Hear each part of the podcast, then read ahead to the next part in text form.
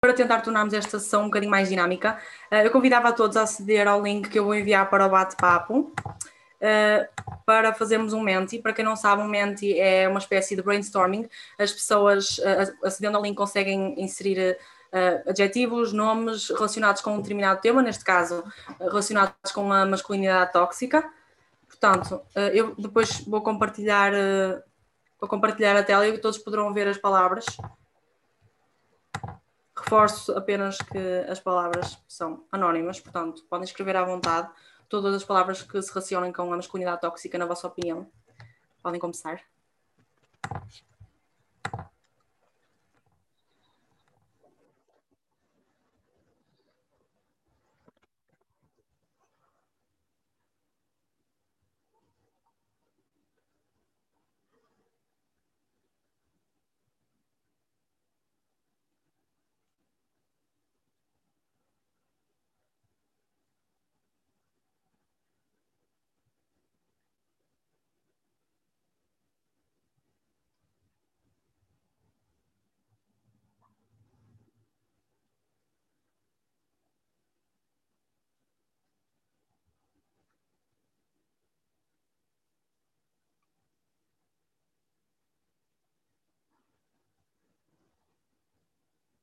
Associada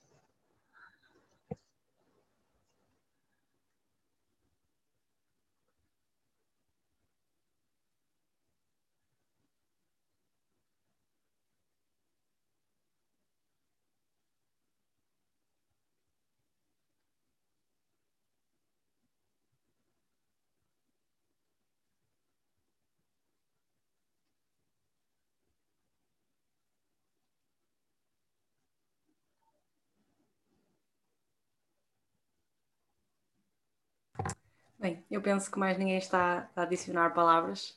Um, como podemos ver aqui uma reflexão sobre, sobre a masculinidade tóxica, temos aqui várias palavras como pressão, fragilidade, violência. Um, devo ressalvar só que quanto maiores as palavras tiverem, um, mais vezes foram inseridas, ou seja, por exemplo, aqui a pressão social, uh, como está maior que as outras palavras, quer dizer que foi inserida mais vezes. Penso que, que mais ninguém está a adicionar. Muito obrigada pela vossa colaboração. Uh, vou passar agora à leitura de um texto, uh, de forma a nós ficarmos um bocadinho mais contextualizados sobre o que é, em concreto, a masculinidade tóxica. Atualmente, a sociedade divide as pessoas em géneros, e com isto vêm conceitos como feminilidade ou masculinidade, isto é, as qualidades de ser-se feminino ou masculino. Mas o que é ser homem? É desde a infância que os rapazes ouvem expressões como um homem não chora ou não sejas menina, expectando que sejam física e psicologicamente fortes, ativos, duros e dominantes.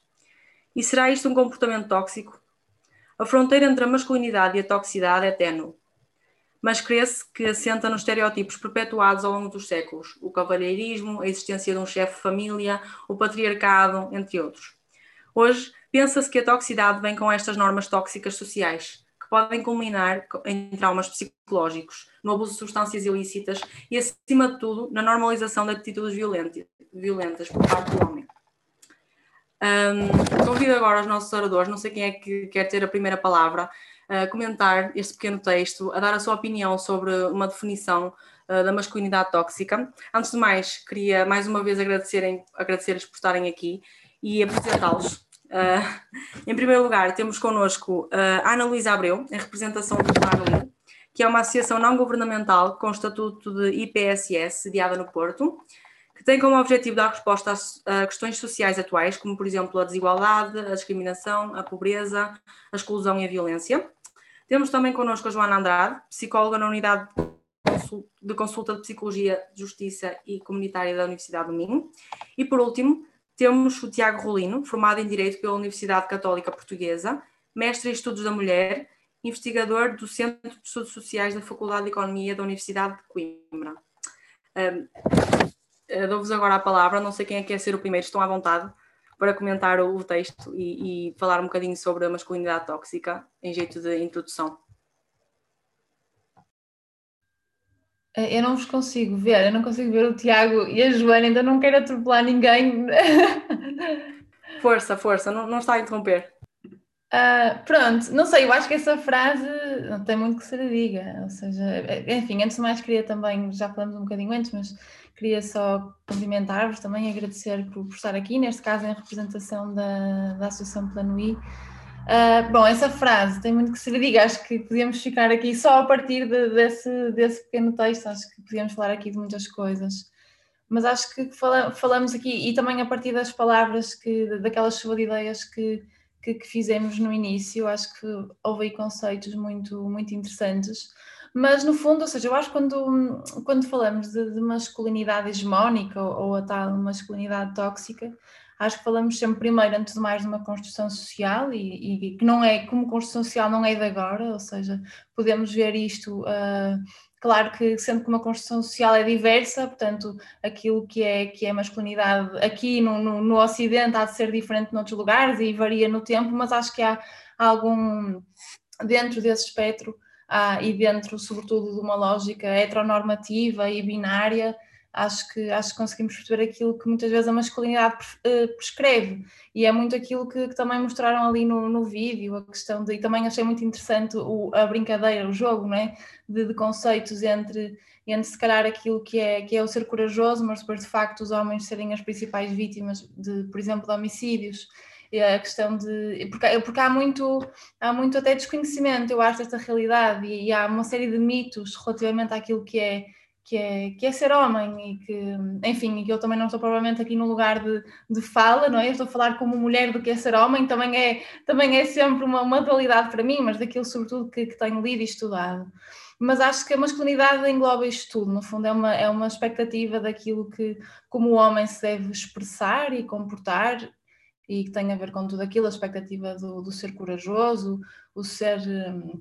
destemido, não expressar emoções, ser o provedor, não é? o chefe de família, como falavas, que foi aliado uma figura legal, uma figura legal em, em Portugal até um passado bastante recente, e depois aqui a questão da violência também como algo que, por um lado, é esperado, ou seja, é esperado, é quase a violência como algo que, e até numa lógica, até numa perspectiva muito naturalista, que durante muito tempo se naturalizou esta violência no homem, mas que no fundo a violência é uma forma de, de, de poder, tanto na esfera pública como privada, e sabemos que as mulheres são as principais vítimas de violência doméstica, por exemplo, mas a violência até como uma prova da masculinidade até aqueles rituais, até há muitos rituais também até da passagem de, de, da adolescência para a idade adulta, nos rapazes muitas vezes vê-se isso e até antes, nas brincadeiras que são promovidas, são violentas muitas vezes,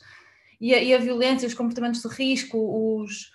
aqueles quase duelos de honra muitas vezes, que são vistos como rituais de masculinidade e provas dadas de masculinidade, mas por outro lado a violência também como uma penalização para aqueles homens também que, que saem daquilo que, que, que, o estereótipo prescreve.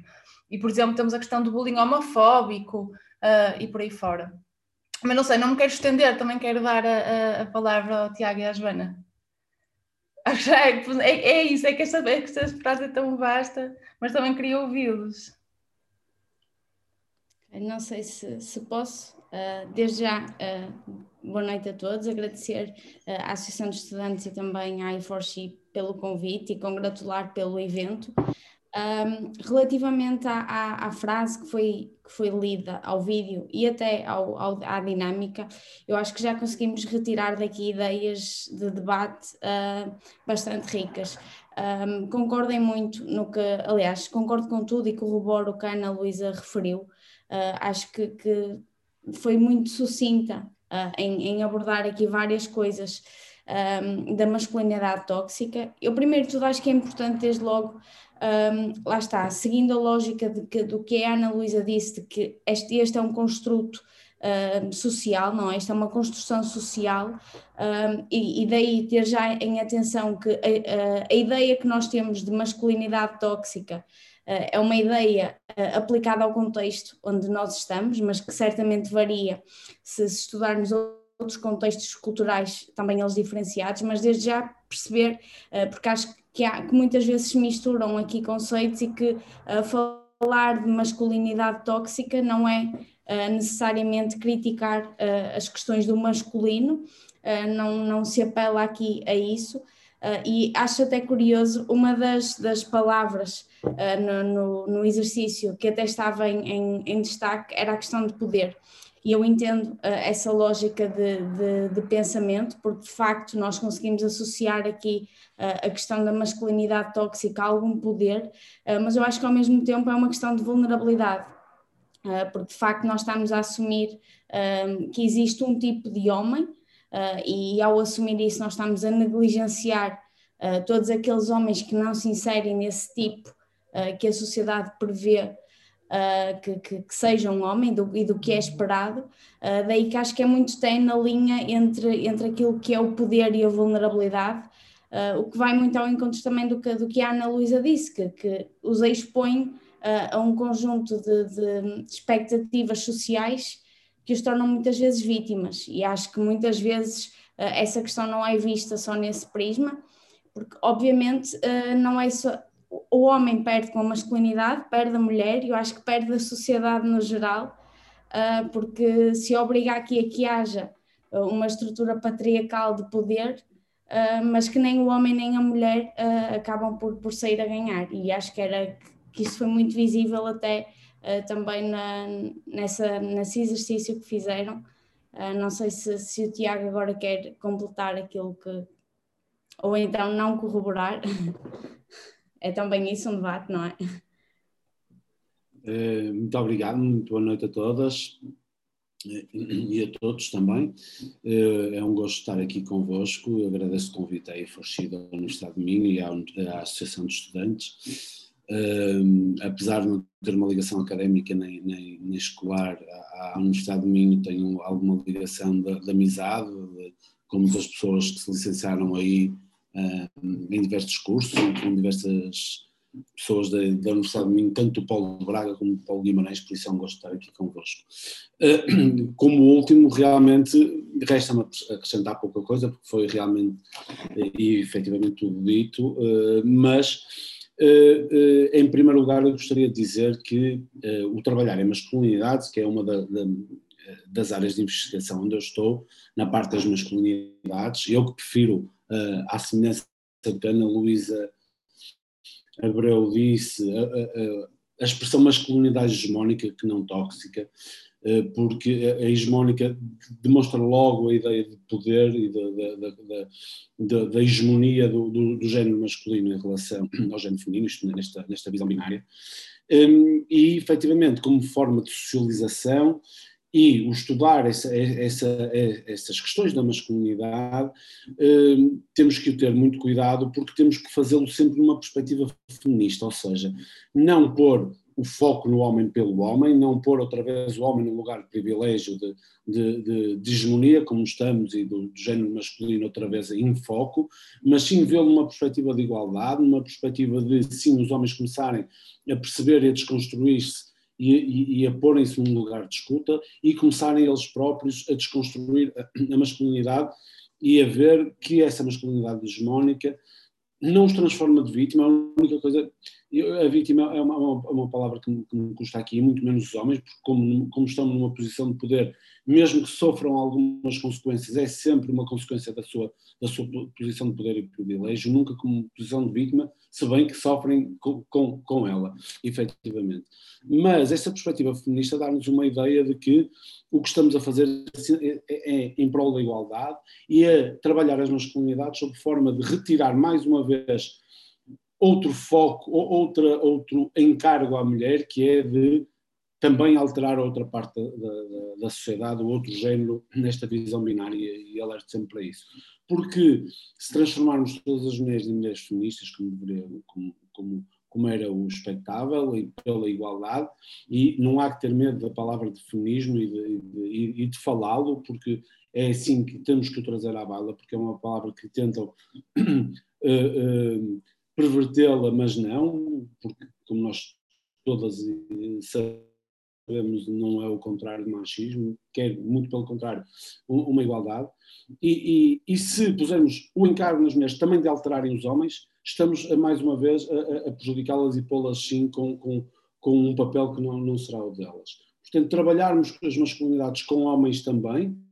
e, e é, é, de maneira importante com esta visão feminista de igualdade, para que eles tenham a, a consciência de que a caixinha da masculinidade, onde os põem desde que nasceram, assim como a caixa da feminilidade, traz-lhes vantagens, porque efetivamente há vantagens para homens, porque continuam na, na, na, na sua posição de poder, continuam na sua posição de privilégio e é preciso é falar com eles porque custa tirar dos privilégios, mas também chamar a atenção para, em primeiro lugar, as desvantagens que possam advir àqueles que não estão inseridos na caixa da masculinidade e que tentam, e falaram aqui da heterossexualidade, por exemplo, mas de outras, de outras situações também, de ser sensível, como vocês apontaram, como aponta o, o, o, anúncio, mas também, por outro lado, traz vantagens em estar fora da, da caixa da masculinidade, que é ser livre, autodeterminado e usufruir da sua individualidade de uma forma plena. Porque muitos dos, dos, dos, dados que deram aqui são dados reais, de estudos, que os homens, por exemplo, eu gosto na parte da, da, da, da saúde mental, já que já falaram e aquilo mostra, mostra outros números, como a violência que a Ana Luísa muito bem referiu, as mulheres são as maiores vítimas de violência doméstica e de violência de género, mas numa violência geral e por mortes por arma de fogo, por mortes por acidentes, por mortes à, mãos de outros homens, e de causas de doenças que poderiam ser evitadas, os homens são, são os que mais morrem, são uh, uh, o maior número de, de, de população no, no, nas, nos estabelecimentos uh, prisionais e, portanto, essas são as desvantagens de estar na caixa, há também vantagens em sair fora, como, como usufruir da sua masculinidade plena, não hegemónica e de forma a que não se suicidem, que os homens também suicidam-se três vezes mais que as mulheres, e que possam falar, possam ser usufruir da sua humanidade e, e, e, e, masculinidade e também autodeterminação plena. Portanto, acho que para já fico por aqui. Ok, muito obrigado pela resposta de todos. Antes de mais, boa noite. Uh, espero que estejam todos bem. E sei que já falaram um pouco sobre isso, especialmente agora uh, o Tiago acabou por falar bastante, mas eu gostaria de saber se vocês têm mais alguma coisa a acrescentar ou complementar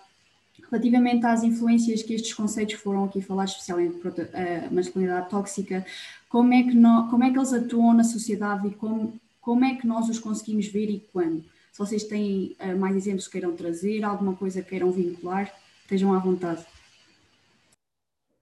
Eu, eu acho que, que ele acaba, que essa influência acaba por existir, uh, muitas vezes de uma forma que não é uh, explícita para nós, mas que nós, se refletirmos um bocadinho, uh, acaba por ter bases também aí, um bocadinho no seguimento do que o Tiago disse e, e muito bem, um, e, e, também a Ana Luísa já tinha referido, de facto, nós quando analisamos a própria dinâmica criminal, que é verdadeira para o nosso contexto, mas também é verdadeira para, para um contexto internacional, nós percebemos muita discrepância na criminalidade que existe uh, na mulher e no homem. E, e obviamente, não sendo a, a, única razão explicativa para isso, um, muitas vezes a sociedade acaba por impor também determinadas respostas uh, ao masculino. Uh, que induzem a comportamentos uh, tipicamente mais violentos, quase como se um, o homem tivesse que sobrepor a sua força para, para de facto, um,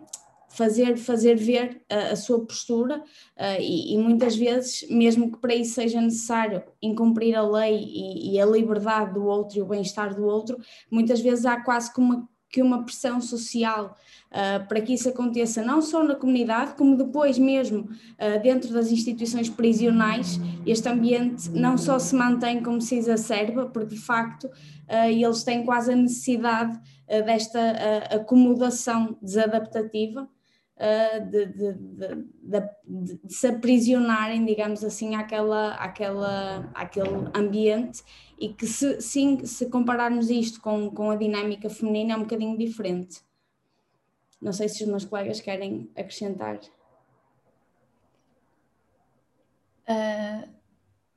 ah, desculpa, Tiago, não sei se ias falar. Uh, é, é, isso aqui, se calhar, pegando na, na, na, questão que a Jéssica colocou, de, de onde é que, se calhar, para além daquilo que já falamos, o, onde é que, se calhar, esta evidência da masculinidade hegemónica existe,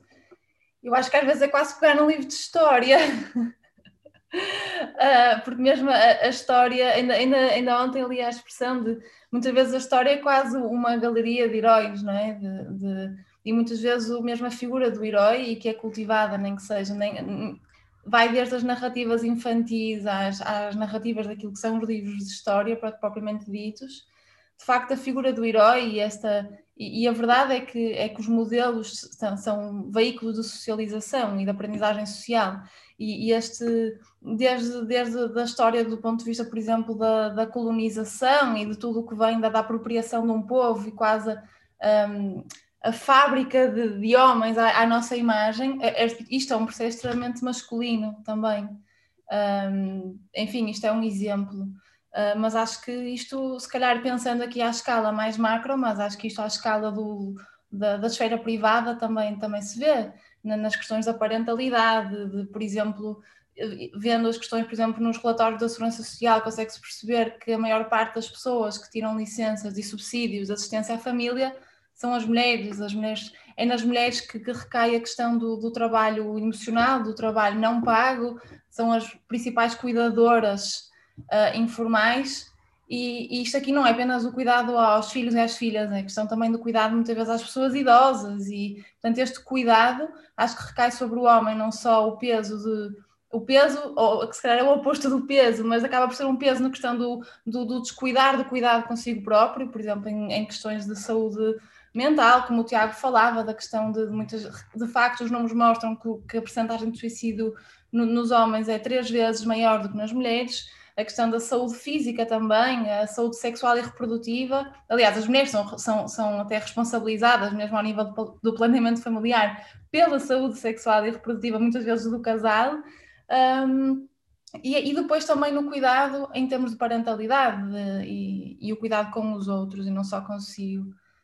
Mas enfim, não, não sei, Tiago, se também gostavas de acrescentar algo. Ah, Joana, sim, sim. Acrescentar aqui, complementar o que a Ana Luísa uh, referiu, que acho sim. que é muito importante. Uh, logo numa perspectiva até parental, nós conseguimos também perceber isto do ponto de vista até das práticas educativas, uh, que, são, que são quase impostas, quer pelas mães, quer pelos pais, porque isto está no discurso social de facto. Uh, e desde logo nós vemos que, que, há brinquedos para meninos e há brinquedos para meninas, e que os brinquedos dos meninos são muito mais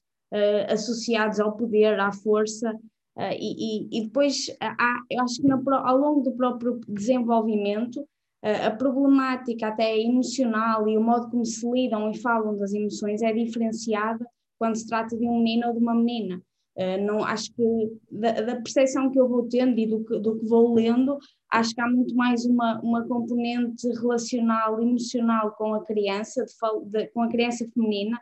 de falar de questões emocionais, de uma proteção muito maior e é logo esperado que, sendo um rapaz masculino, sendo, sendo aqui um, um, um potencial homem, não é? Há, há logo a, a, ideia de que é capaz de se defender muito mais de forma autónoma, porque tem muito mais poder, e estas questões uh, da, da, parentalidade acabam depois, lá está, por, por, servir aqui de uma forma de modelagem uh, à educação e, e torna-se torna cíclico. Agora sim, Tiago, desculpa. Nada, ainda bem eh, que a Joana falou na parte da parentalidade, porque até é uma das últimas áreas que nós temos num projeto europeu a, a, a trabalhar, mas não é por aí. E uma vez que estamos nesta, nesta altura, eu, eu, eu ia eh, falar numa, numa situação muito mais eh, recente em que os estudos vão apontar que vão apontando para alguns dos impactos de género que são mais visíveis ainda agora nesta altura da pandemia. E podem ser observados em pelo menos seis áreas fundamentais que, por exemplo, nos trabalhadores e trabalhadoras da linha da frente, nos impactos do, do, de género na saúde, naquele que falaram também, que é no, no, no, trabalho de cuidado não remunerado na esfera doméstica e nas dificuldades económicas de género, na violência de género e também nas pessoas em situação de vulnerabilidade. Esta pandemia trouxe, como nós todas sabemos, responsabilidades acrescidas às mulheres e também eh, exacerbaram eh, a menor propensão dos homens para cuidarem de si, de si mesmos e também da, das outras pessoas. No entanto, há aqui uma centralidade de análise destas estereótipos de género nos estudos da, da masculinidade e destas transformações neste cenário atual que, que, nos faz pensar neste como é que é as masculinidades, como é que se transformam, como é que é as questões de nesta, nesta altura eh, de crise pandémica que, estamos. E podemos ver aqui eh, eh, em duas, em duas frentes muito, muito distintas. E, e nestas frentes as, as manifestações dos estereótipos de género dão para, para, para, para verificarmos como é que a pandemia afetou as masculinidades e, outros, e outras situações do género num nível global uh, e num nível mais, mais, uh, mais individual. No nível global, e vamos já ver aqui que, que, é, que, é, que toda a gente pode reparar, que os discursos masculinos têm dominado as respostas internacionais e também nacionais e governamentais à pandemia. E, estas, e as abordagens uh, e as propostas para resolver esta pandemia são vincadamente moldadas por por políticas masculinizadas, por exemplo, as declarações de guerra ao vírus, o combate a este vírus. Esta analogia é problemática, já que o fundamental para uh, ultrapassarmos esta crise é o cuidado, a solidariedade social e o apoio comunitário. E, e, outros líderes mundiais, por outro lado, têm mostrado até desdém em relação à pandemia, agindo como se os seus países fossem até demasiado fortes para serem afetados por ela. Isto é como que as masculinidades foram exacerbadas a nível global e como elas foram, eh, nesta crise pandémica do Covid-19, foram chamadas a atenção. E estes discursos que são patriarcais podem ter estas consequências sérias nestas políticas eh, globais, governamentais, incentivando em primeiro lugar estas abordagens militarizadas e autoritárias, dando prioridade a alguns setores económicos e sociais que são dominados mais uma vez por homens e negligenciando os setores vitais que é onde as mulheres estão mais presentes. Então, a, isto acresce ainda a precariedade dos postos de trabalho femininas, femininos, que foram as primeiras que foram, a ser foram afetadas com esta crise e ficam normalmente à margem de proteção destas medidas de proteção que estão todas a ser desenhadas, porque normalmente se, se desenha as respostas à crise apoiando as grandes empresas que, por sua vez, têm maior, maior, uh, uh, maior masculinidade e, e, esta masculinidade hegemónica está mais presente. A nível individual, nós achamos que é, e, e as ideias, os estudos demonstram que é necessário repensarmos estes momentos de transição uh, nestes, desculpem, nestes tempos de crise, entendendo que a esfera micro deste, deste foco-chave que vai nos permitir que nós devemos mapear e entender estas transformações e que estas escolhas têm implicações geracionais e implicações de género. E compreendermos como é que esta crise moldou as masculinidades, a sua relação de género, as dinâmicas domésticas e familiares, incluindo esta divisão de tarefas, as práticas de cuidado, e identificando estes fatores uh, que são associados a percursos não violentos de masculinidade, e isto é essencial e central para que possamos ver estas, eh, estas questões como prevenção de violência e para alcançarmos as, as sociedades mais equitativas a longo prazo. Eu acho que é importante, e vemos aqui como é que as masculinidades, nesta altura de crise, tiveram um foco tão grande e que se calhar não foram tão percepcionadas pelas pessoas, porque, eh, e vai precisamente ao encontro daquilo que vocês perguntaram, como é que nesta altura tão, tão especial, vemos eh, exacerbado comportamentos masculinos hegemónicos, de forma que muitas das vezes se tornam invisíveis para, para, para as pessoas.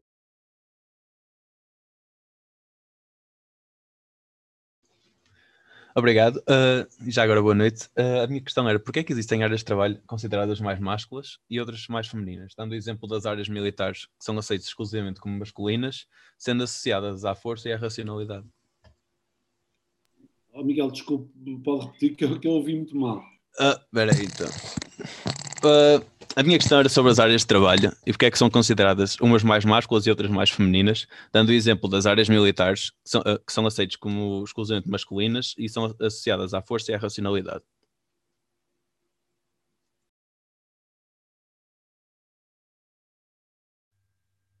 Ok, posso responder. uh, pronto, eu acho que, que, que, é um bocadinho o resultado daquilo que fomos falando. Um, acho que em relação às escolhas aos percursos, aos percursos profissionais e, e, até vocacionais, isto trazendo a conversa um bocadinho mais ao próprio percurso desenvolvimental e das escolhas na altura, por exemplo, da adolescência, daquilo que vamos ou não querer fazer no futuro, uh, assim, tipicamente as áreas do cuidado, como falávamos, estão muito associadas a uma esfera feminina. Aliás, nós até às vezes tendemos a mesmo na própria linguagem, tendemos a utilizar profissões femininas e profissões masculinas, e há uma certa, mesmo em relação às emoções, emoções masculinas ou femininas, é como se todo o que o mundo se encaixasse numa lógica binária, não só na forma de, não só na existência de homens e mulheres, quando percebemos que em termos de expressão de género e de identidade de género é muito mais um espectro do que necessariamente duas caixas estanques em que, em que temos obrigatoriamente que, que nos que nos colocar, mas não só há uma visão binária daquilo que somos, como na forma também como o mundo é organizado. Parece que há as emoções de mulher, de mulher e as de homem, as profissões de mulher e as profissões de homem, não é? Quase como há uma visão assim polarizada do mundo. Mas a verdade é que há uma parte muito gritante dessa polarização que é, antes de mais, a desigualdade salarial. Uh, muitas vezes as profissões tipicamente, entre aspas, né, as profissões tipicamente femininas, muito associadas ao cuidado, por exemplo, na, na, por exemplo, na educação. A educação, especialmente naquilo que, que, que, que a educação infantil, é muito mais associada à mulher, até pelas lógicas naturalistas da, da, do, da maternidade e do instinto maternal e por aí fora, e até muitas vezes os homens até penalizados quando querem seguir este tipo de, de carreiras, mas quando falamos da educação ao nível do ensino superior, já os homens estão em maioria. E sabemos também a remuneração de um, de um professor do, ensino superior, não, não será, de um professor, de uma professora, não será a mesma de, de, alguém que, que está. Uh, não será, por, porque assim o é. Não quero dizer que seja um destino, mas, mas a verdade é que não é, que não é igual, por exemplo, na, na educação de infância. Uh, e isto vai, portanto, aquilo que seria necessário, aquilo que seriam tipicamente as profissões uh, femininas ou masculinas, muitas vezes organizam-se por aquilo que esperamos de uma mulher e de um homem, que características é que queremos ver plasmadas naquilo que esperamos de um, de um profissional. E a verdade é que, por exemplo, quando falamos da representação nos órgãos de poder, na, nas, na chefia da, da, das empresas e por aí fora, também nos setores que, como, como o Tiago falava, a verdade é que essas empresas são, são maioritariamente, esses cargos são ocupados maioritariamente por homens. Uh, isto aqui não, não, não, vejo sequer nenhum traço, não há nenhum traço que eu consiga ver que, que faça dos homens pessoas mais competentes para tal, até porque neste caso em Portugal Uh, os homens estão, as mulheres estão em maioria na população mais escolarizada e com, com o ensino superior completo, mas muitas vezes eu acho que isto é um reflexo também da lógica também patriarcal e, de, e de em que, em que os, os, as posições de poder acabam por ser mais dedicadas e destinadas às pessoas do sexo masculino. Um, bom, não sei se Joana queres acrescentar. A, a, a, não, não vou, se calhar não vou acrescentar muito, vou corroborar uh, aquilo que a Ana Luísa referiu, uh, e de facto, uh, até do ponto de vista estatístico, nós conseguimos perceber que socialmente existe uh, existe esta ideia de que certas profissões são mais para mulher do que para homens, nomeadamente profissões que apelam mais à componente uh, do cuidado, à componente emocional, tipicamente são mais, mais associadas às mulheres, mas eu acho que mesmo, uh, apesar dessa tendência existir, e, e nós não podemos negá-la, e sem dúvida que há desde logo, que eu acredito que há desde logo uma pressão um, mesmo que seja implícita e não seja intencional, uh, desde logo nessas escolhas, eu acho que, vai, é disso. Eu posso, por exemplo, dar o exemplo da, da minha área, eu sou de psicologia Uh, e durante todo o meu percurso eu sempre tive muito mais uh, mulheres do que homens uh, na, nas, na, minha turma. e um facto é, é que, que, isto é um padrão, e eu estudei mais do que uma universidade, e de facto isto é um padrão que nós verificamos. Mas nós, quando, por exemplo, vamos perceber. A nível de reitorias, de, de direções de escola de psicologia, nós conseguimos perceber que não há uma paridade e que é muito mais provável uh, eu encontrar um homem uh, numa, numa reitoria do que uma mulher, mesmo que a tendência, uh, quando eu vejo a nível de formação, não seja essa. Eu acho que isto se reproduz muito e, e reproduz muito essa, essa tendência. É um facto que existe uma disparidade e, que até, e existem profissões onde há um maior número de mulheres do que de homens, mas a visibilidade que se tem, mesmo não sendo essa, essa diferença tão grande como aquilo que se percebe, vem exacerbar isso. E, e eu acho que, que, vai além desta questão das escolhas, vai também um bocadinho das oportunidades que são dadas. E eu, eu já tive. Uh, também não interessa estar a, a, a, desenvolver muito isto, mas eu já tive, inclusive enquanto mulher, a experiência pessoal de perceber que, do ponto de vista do recrutamento, para determinadas posições e determinados cargos, esse processo de recrutamento não é igual uh, quando falamos de uma mulher ou de um homem, ou seja, os critérios de decisão, uh, quando se fala de uma mulher, são muito mais. Eu não quero utilizar a palavra fúteis, mas muito mais externos à capacidade de desempenho do, que, do que aplicado num homem. Não sei se o Tiago quer, quer acrescentar alguma coisa. Eu, eu acho que uh, uh, um, enquanto estivermos nesta sociedade patriarcal onde estamos, onde estamos inseridos, obviamente que estas diferenças de socialização de género e as desigualdades assentes nesta pirâmide de poder, onde um homem branco, cisgênero e heterossexual está no, no topo da cadeia, enquanto tivermos assim as diferenças, esta diferenciação há de sempre haver, porque mesmo havendo estas profissões, isto tem tudo a ver com a forma como somos socializados e socializadas desde que nascemos e até desde antes do nosso nascimento. Eu dou um exemplo muito, muito rápido, que há, há quem ache, até o dou muito, se calhar já o ouviram, até se virem uma mulher grávida e souberem que está grávida uma menina, falam com a barriga para a barriga de uma maneira muito mais suave, muito mais calminha, e dizem, ah, vai ser uma princesinha, e se souberem que a mulher está grávida de um, de um rapaz, de certeza que, que a voz eh, eh, engrossa-se, é mais assertiva, e até, ah, o pontapé é jogador de futebol, ou seja, até antes de nós nascermos, já somos colocados nestas caixinhas da feminilidade, da masculinidade. E depois, até numa, nas profissões, e obviamente que isso depois, como falou, julga que a Joana é muito bem, nos brinquedos, os brinquedos interessam muito mais pelo que reproduzem depois em termos de papéis na vida adulta do que propriamente tem, terão algum, algum problema em si, mas se damos brinquedos de limpeza e, de, e bonecas às, às, às, meninas, estamos a dizer que o papel delas é ser donas de casa, cuidar da casa, cuidar dos filhos e serem bonitas, e aos homens é a mesma coisa. E depois temos que também focar nesta, nesta situação importante, é que não é o mal que as, que as raparigas, não há mal nenhum que as raparigas gostem de brincar com bonecas, nem os rapazes com bolas e com carrinhos. O mal depois é dizermos que os meninos não podem brincar com, com bonecas e com maquilhagem porque são menos meninos, porque chamam um, rapaz que, que, joga mal futebol, por exemplo, ou que corre de uma maneira estranha, corre com uma menina, e por outro lado, uma, uma rapariga que gosta de brincar com rapazes já se chama Maria Rapaz, ou seja, uma, alguém que se identifica com o género fica logo posto fora de, uma, de, uma, de, um, de um, contexto que, que, que os pais lhe, lhe, põem por causa disso. Mas voltando um bocadinho atrás, que me perdi agora um bocadinho, a Joana disse, passando pelos brinquedos, e até naquela, e, que nos encaminham para as profissões, obviamente a forma como somos socializados e somos socializadas, nos encaminha para, para, as, para determinadas profissões, a de cuidado, as de, e as outras de engenharias, até aquele projeto da, da, da Secretaria de Estado para a Igualdade, que é os engenheiros por um dia, porque se percebe que, que as mulheres até determinada altura têm muito interesse por tecnologia e, e engenharias, mas depois optam sempre por, outras, por outros cursos uh, uh, superiores. Mas mesmo nesses que são, um, que são profissões que se dizem eh, mais direcionadas para as mulheres e que o, que o Miguel estava a falar, mesmo nesses vimos as chefias são muito mais masculinas, apesar de haverem muito mais mulheres na profissão. Há, há, há, por isso é que eu digo, desde que a partir do momento, e, e, e, há pessoas como, eh, não sei, eu não sou psicólogo, mas sei de alguns casos que me contam, que se houver uma equipa,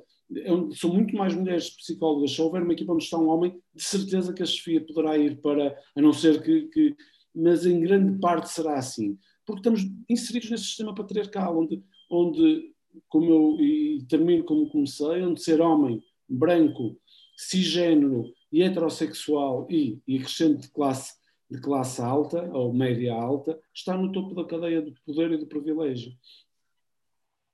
Só acrescentar ao, ao que o Tiago disse, eh, essa própria questão que nós usamos da Maria Rapaz e do rapaz que corre como uma menina, logo isso uh, traduz aqui a ideia de que tudo o que é vulnerável, tudo o que é frágil, tudo o que é fraco é associado à menina, mas por outro lado, a Maria Rapaz já é alguém muito mais capaz de se defender, que não precisa de alguém de, de estar lá sempre. E acho que é muito como o Tiago disse: não é estar aqui uh, a dizer que tem algum mal uh, um rapaz brincar com brinquedos que são ditos de rapaz e uma rapariga de rapariga. Acho que é dar aqui a escolha. E dar esta escolha não é só de forma um, mais explícita, mas também implícita, ou seja, a sociedade não dar estas mensagens indiretas de que é expectável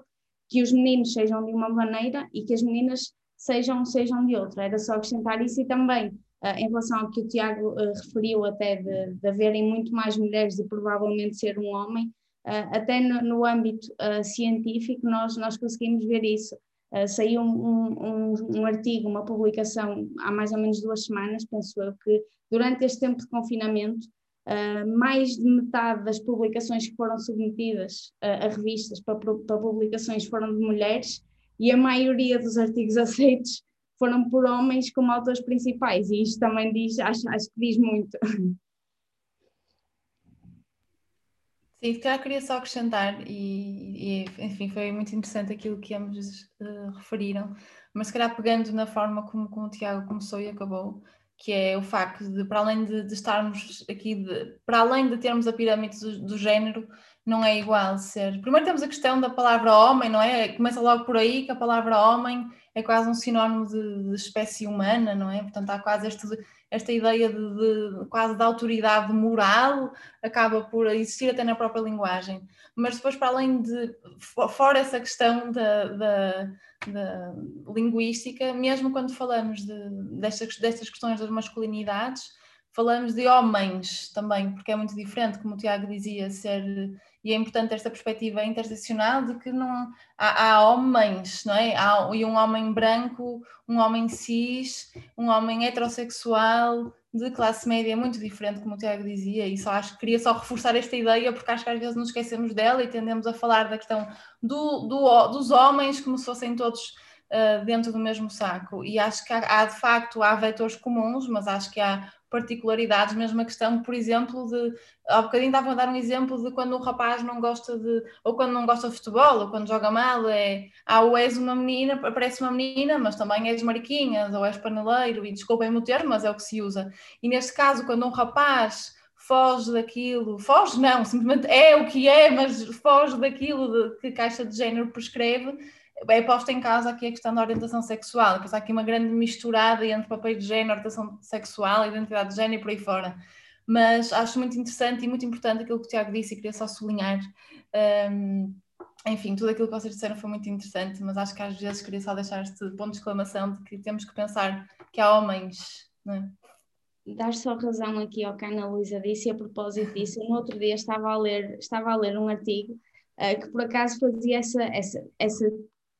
distinção que existe, não é? Entre o que é ser masculino enquanto homem branco e, e homem uh, de raça negra, e de facto, uh, mesmo eles estavam a fazer esse paralelismo uh, até com a ficção, em termos daquilo que é o cinema, em que são os super-heróis, e eles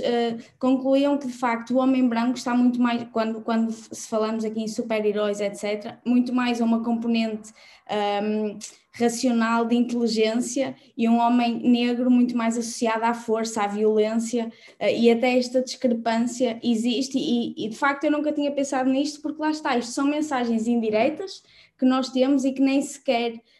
Um, eu nunca tinha pensado nesta perspectiva, que um super-herói um, por não ser branco, não tem tanto uma componente de inteligência no, seu comportamento, nos seus atos, e, e, achei muito, muito curioso, e era só acrescentar ao que, ao que a Ana Luísa referiu. Só queria uh, acrescentar uma, uma, uma,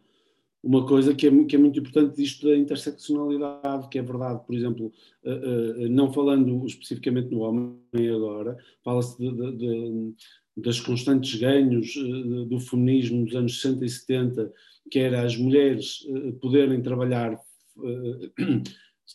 poderem sair de casa e trabalhar fora de casa e ter um emprego, mas esquecemos muitas das vezes que essa conquista era, foi das feministas brancas, porque as mulheres negras e muitas delas da classe de, de, de, classe mais baixa já trabalhavam desde sempre fora de casa. É para, para ver que, esta, que, que há, várias, há várias masculinidades, há várias feminilidades e há várias formas de estar embaixo na cadeia de poder. E se alguém em determinado momento está, eu uso muito nas sessões que eu tenho, às vezes tenho eh, eh, de género com, com, com, com os meus, com, com jovens, eh, rapazes e raparigas, alguém que pode estar num determinado momento por uma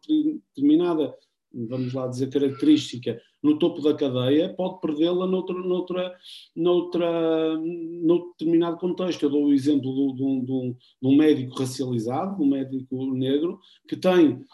eh, eh, homem que tem, que tem os, os, benefícios de género de ser homem, não é? mas por outro lado tem,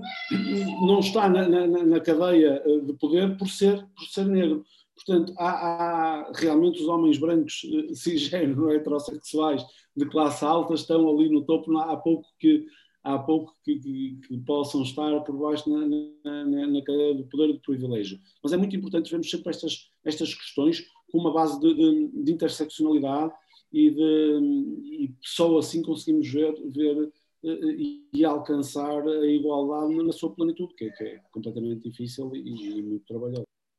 e além disso ver também no, no contexto, que, que, o Tiago disse muito bem e, e, aquilo que eu também tinha uh, dito na, da, da, primeira vez, nós temos que olhar sempre para isto numa perspectiva contextual. Uh, nós estamos mal, de facto, mas se nós compararmos o que é ser mulher uh, aqui na Europa, o que é ser mulher, por exemplo, na Índia, eu, eu, eu, tinha consciência do que era, mas tive a oportunidade de, de estar lá dois meses a fazer voluntariado e percebi que de facto nós aqui sendo desprivilegiadas, somos privilegiadas se fizermos esta, esta, esta comparação uh, cultural, porque há muito mais a fazer do que, do que aquilo que à primeira vista nós achamos que há a fazer. Bem, se tiverem mais alguma coisa a acrescentar, estejam mais que à vontade.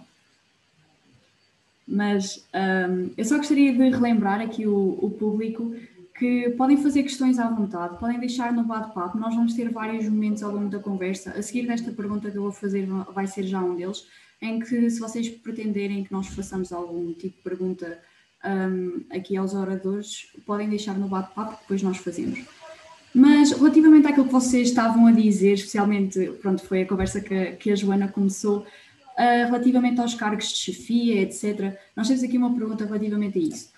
Os homens sentem muitas vezes que existe uma pressão muito grande para eles serem bem-sucedidos profissional e monetariamente, como se isso definisse o seu valor na sociedade. E caso não consigam ter, ser tão bem-sucedidos aos olhos da sociedade, perdem o seu valor. De que forma isso afeta seus, o seu sentimento de masculinidade?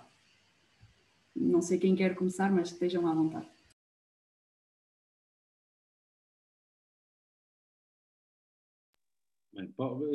Vou começar então, esta vez. Não, a,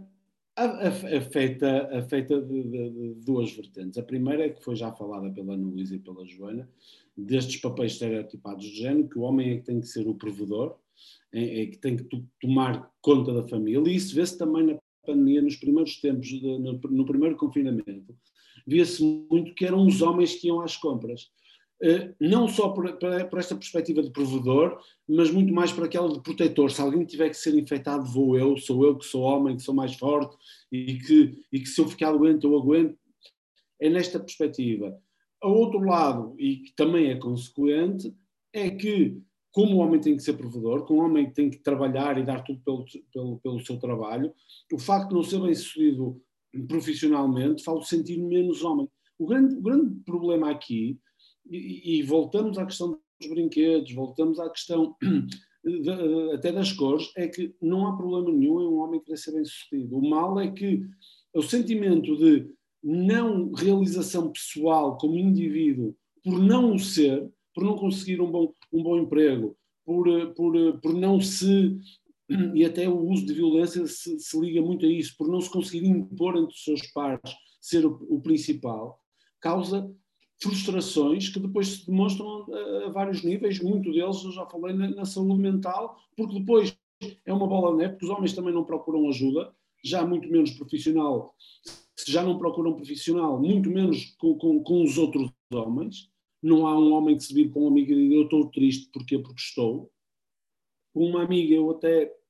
até dou de barato, até pode ser, são poucos, mas para um amigo homem, colega de trabalho ou amigo, amigo verdadeiro, não há, e até se brinca com isso, mas não há alguém que olha, eu estou triste, mas porquê? Porque estou triste. Muito menos falar dos seus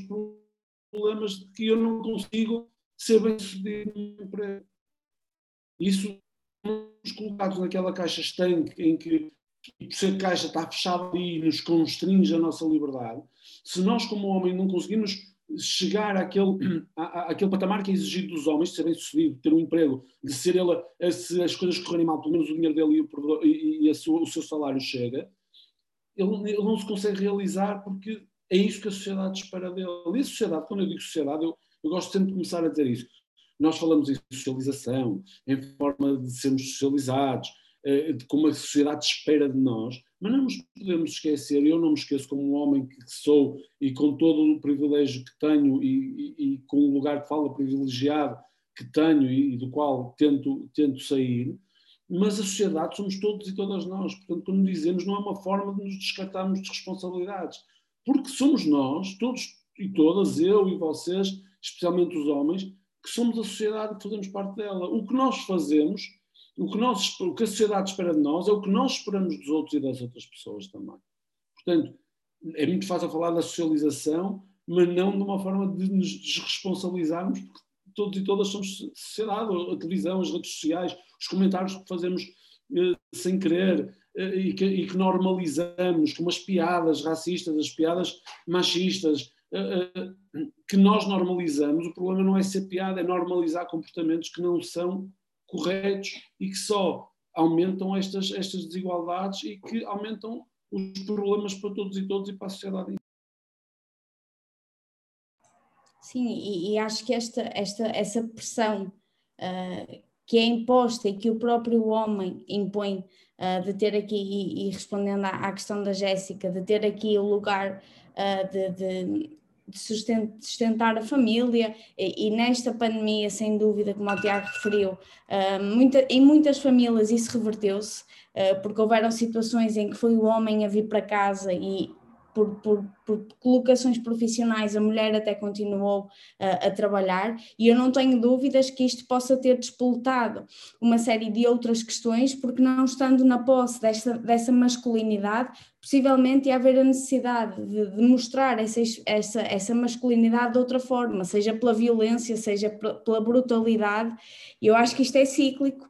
não é? E, e, um problema leva ao outro, e, e sem dúvida que, que, a pandemia só veio agravar isto, e acredito que, que nós só temos conhecimento de uma porção muito pequena Uh, do quanto isto, isto veio a ser exacerbado por causa da pandemia, porque uh, mesmo as questões aqui de, de, pedido de ajuda por parte da mulher uh, tornou-se muito mais difícil, sabendo que, que há ali a obrigatoriedade constante, imaginando que estão ambos confinados, há, há, uma maior dificuldade de, de, de, pedido de ajuda e acho que, que a própria comunicação que é feita e, e, e que é trazida cá para fora peca nisso, porque eu acredito que podia não ser, uh, não ser muito benéfico ou, ou, não trazer grandes resultados se nós mudássemos um bocadinho o foco uh, para tentar levar estes homens a pedir ajuda. Até podia uh, que esse, podia, o resultado que tivéssemos disso podiam ser 10% ou 5% dos homens a pedir ajuda. Mas eu, eu, noto isso nas campanhas que são feitas, o foco está sempre na mulher. A mulher, enquanto vítima, é que tem que pedir ajuda, a mulher, enquanto isto, é que tem que recorrer àquilo. Eu nunca vi uh, um anúncio uh, que dissesse. Alguma coisa do género, sente-se mais irritado, sente-se mais agressivo, procura ajuda. É, é como eu digo, podia ter um efeito de 5, 10%, mas esse efeito de 5, 10% era melhor do que nenhum. E acho que, que eu não gosto de falar em sistema, como o Tiago está referiu a esta questão da, da, sociedade, porque eu acho que o sistema somos nós e, e sou eu que trabalho uh, nesta, nesta, neste campo e, sou, e, é toda a gente. Mas eu acho que, que, a própria mensagem que nós transmitimos tem o foco errado, porque o foco, está, a responsabilidade está na mulher, a mulher é que tem que pedir ajuda, a mulher é que tem que sair, e, e desde logo acho que a abordagem uh, devia mudar um bocadinho, porque não, não, sendo certo que a maioria, se calhar, dos homens não ia pedir ajuda se sentisse que tinha problemas desse tipo, se calhar um, dois, três em cem ia, e acho que, que já é alguma coisa do que, do que nada. Não sei se a Ana quer acrescentar alguma coisa.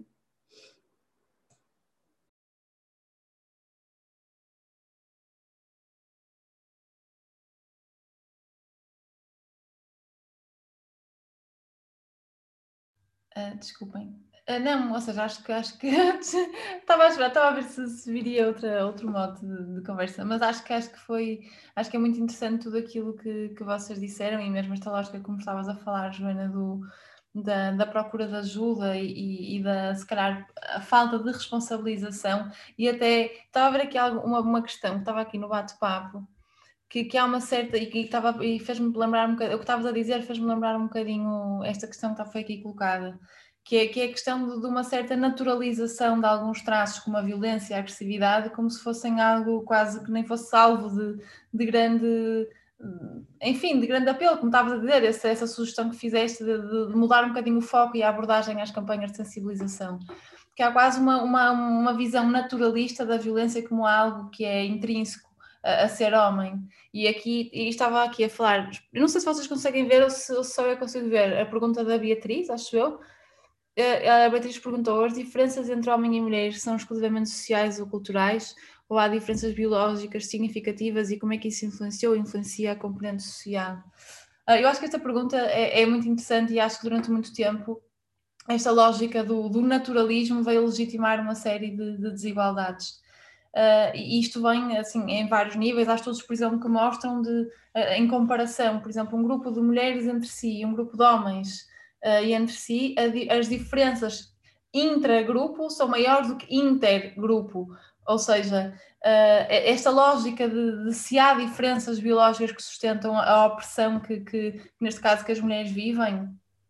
não, não encontro. E, e, é. e, apesar de nem sempre a literatura depois é um bocadinho ver primeiro o ovo ou a galinha, porque depois há uma série de estudos, por exemplo, relativamente à questão do multitasking que se diz que, que as mulheres têm. É um bocadinho, uh, mas multitasking em relação a quê? De estar ao telefone, uh, combinar se vai, vai ter que fazer mochila para o filho para levar para a natação, agora não, mas ia ter que fazer a lista ao mesmo tempo do Pingo Doce, por exemplo, no questionário dos usos de tempo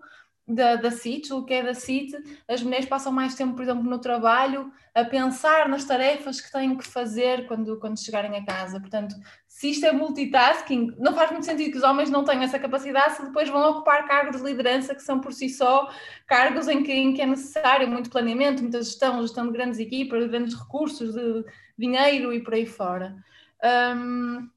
enfim, mas não sei, e mesmo, por exemplo, a lógica da questão muitas vezes o que é mais utilizado é a questão da força e, de, e claramente, claro que, há, que, há, que há, questões de, de fisionómicas, né, que são diferentes no, mesmo na, nos homens e nas mulheres, mas também nas mulheres entre si, nos homens entre si também, mas, por exemplo, ainda, ainda no outro dia estava a ler da, aquele livro Segundo Sexo da, da, da Simone de Beauvoir e ela na altura em que fala que nem é claro, do ponto de vista da documentação histórica, que as mulheres, por exemplo, quando nos povos nómadas, não tenham de todo participado, por exemplo, em tarefas de, que, que impliquem carga física. Um, por, por, exemplo, há, há registros que mostram que, que as mulheres durante, durante, durante esse período, para os homens poderem ter as mãos livres para a caça, eram as mulheres que, que levavam os fardos, portanto, só, só por aí teriam que ter estatura suficiente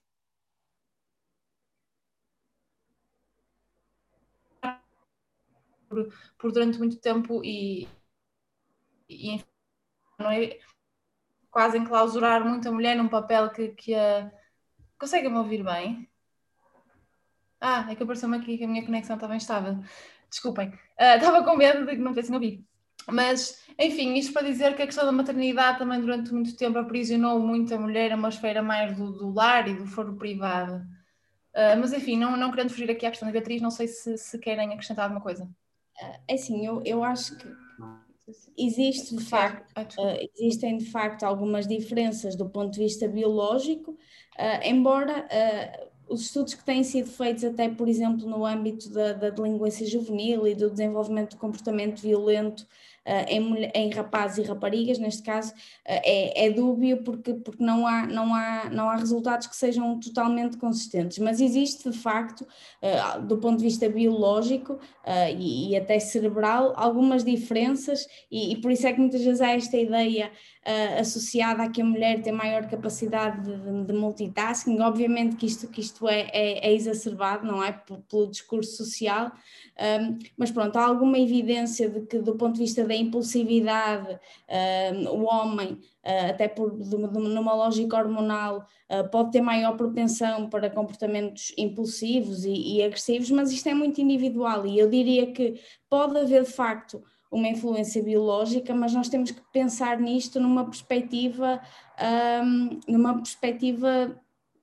muito mais abrangente e, e multidimensional, ou seja, há de facto pode haver uma vulnerabilidade biológica para, mas essa vulnerabilidade biológica vai ou não ter visibilidade, dependendo daquilo que é a dimensão educativa, daquilo que é a dimensão uh, social da pessoa, uh, porque, porque, de facto há, por exemplo, estudos que, que, que dizem que 30% daquilo que nós somos eh, é biológico e é genético, mas nós não nos podemos esquecer que existem os outros 70, e os outros 70 são, são educativos, são sociais, e acho que é aí que toda esta luta tem que, tem que começar. Eu acho que o Tiago ia falar e eu sobrepus-me, mas não força. Faz mal, não faz mal. É, antes de ir a esta parte, esta pergunta que foi, como, como a Ana Luísa disse, eh, muito interessante, a parte da biologia, do género, do biológico e do,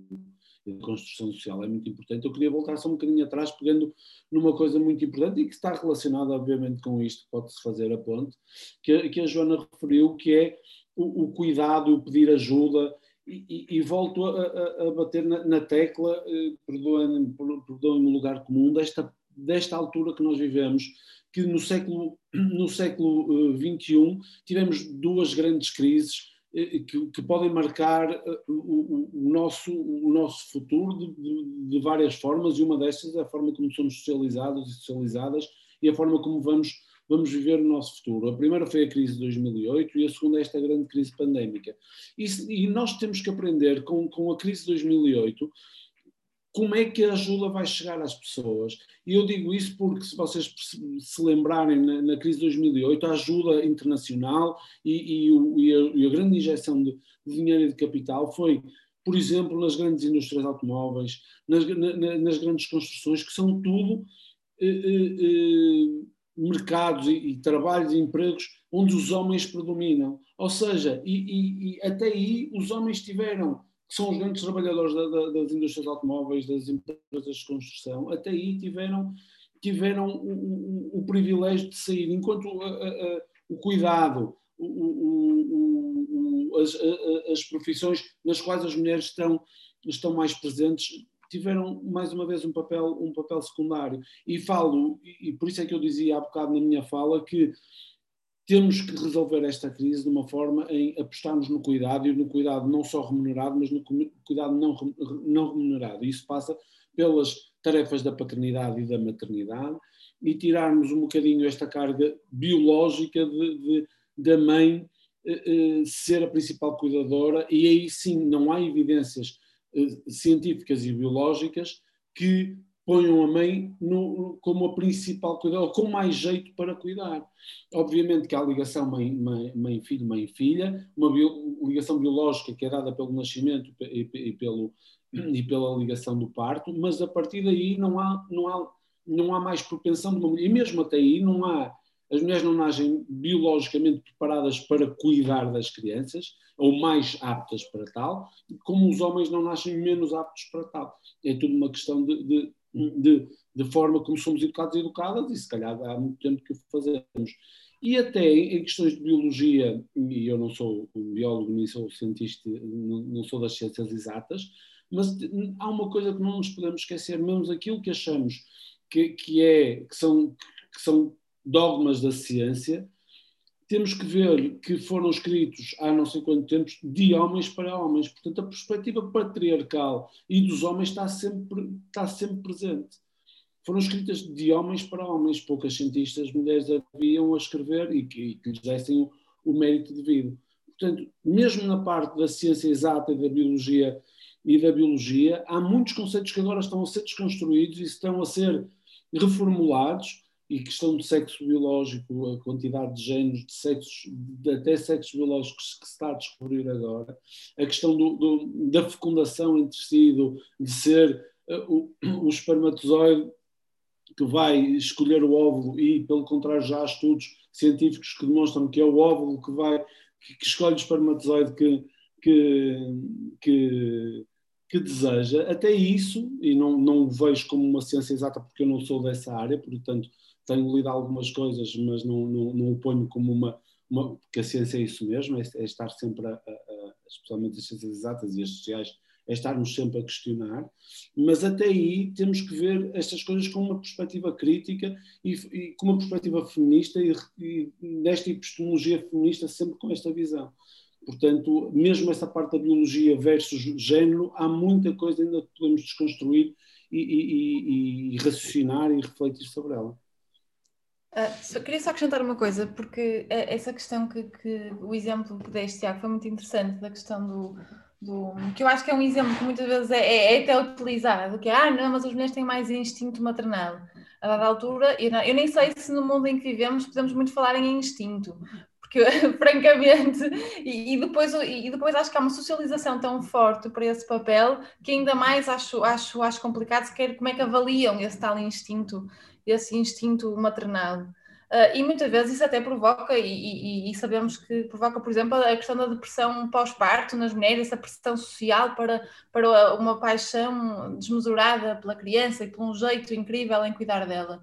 Uh, mas a questão aqui do cuidado e das cuidadoras informais e do trabalho doméstico e do trabalho emocional nem sequer se limita à questão de, de crianças recém-nascidas. Estamos a falar, por exemplo, do cuidado de de ir às reuniões da direção de turma, quando a criança já tem 10 anos e que já vai há muito tempo isso do, do parto e do, do, instinto maternal, a questão do, do, cuidado de pessoas idosas, muitas vezes até da sogra, portanto, pessoas de, enfim, ou seja, a questão do cuidado não, não, se é muitas vezes remetida para a questão do parto e dessa vivência, mas vai é muito mais além. Até o cuidado emocional na gestão e nesta, e nesta na gestão das tarefas domésticas, este, este jogo até de cintura da, da gestão do, das próprias vivências emocionais do companheiro, por exemplo. Portanto, este é, é, é, é, acho, que, acho que é um bocadinho mais, e muitas vezes estas, estas lógicas biológicas e naturalistas, por exemplo, quando se fala de instinto, acabam por perpetuar e legitimar uma série de, neste caso, de, de, de opressão da mulher, que, que, que a cativa um bocadinho nesta, nesta, nesta ideia de, do, do, papel, de vestir o papel do cuidado, e que, e que de todo são, são, podem ser justificadas por questões biológicas. A desigualdade salarial não pode ser justificada por, por questões biológicas as mulheres, em maioria, na, como as pessoas com, com ensino superior completo, não bate certo com as mulheres em minoria nos cargos de chefia. Não há nenhuma condição biológica. Um,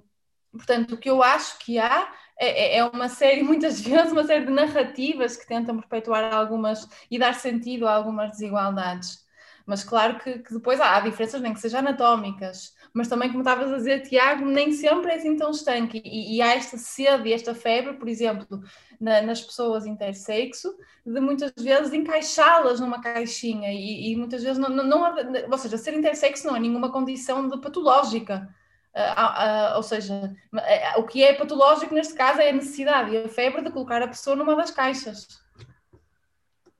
Só, só para, para terminar, Uh, e, e, em relação a esta questão até da, da tendência de se ver a, mulher como melhor cuidadora e, e, mais capaz de, isto muitas vezes tem repercussões gravíssimas até do ponto de vista legal. Uh, nós, no, no contexto uh, da APSI, na, no Serviço de Consulta da Universidade do Minho, fazemos muitas perícias em contexto civil, de regulação de responsabilidades parentais, e é, é muito mais difícil. Eu já tive situações em que claramente a figura paternal, o pai, neste caso, o progenitor, era alguém muito mais seguro e muito mais capaz para, para ficar, por exemplo, Uh, com a responsabilidade uh, de, das, das, crianças e é muito é, há muito mais uh, é muito mais fácil eu colocar a questão até, até sem pensar se mas enquanto homem acha que é capaz de lidar com tudo sozinho, de não ter nenhuma ajuda. É muito mais provável, mesmo nós profissionais, sem pensar nisso, perguntar, por exemplo, a um homem que tipo de recursos de apoio é que ele pode ter se ficar com as crianças do que se acontecer com a mulher, porque nós estamos a subentender que a mulher, sendo mulher, já é capaz e que não precisa de, de, de uma avó para ajudar a cuidar dos filhos, e muitas vezes isto tem repercussões do ponto de vista das decisões legais, da decisão, por exemplo, e, e mais uma vez sofre toda a gente e, e, neste caso em particular acabam por sofrer os menores uh, que devia, deviam ser, ser os, mais, os mais protegidos. Era só para, para acrescentar ao que, foi, ao que foi dito e muito bem.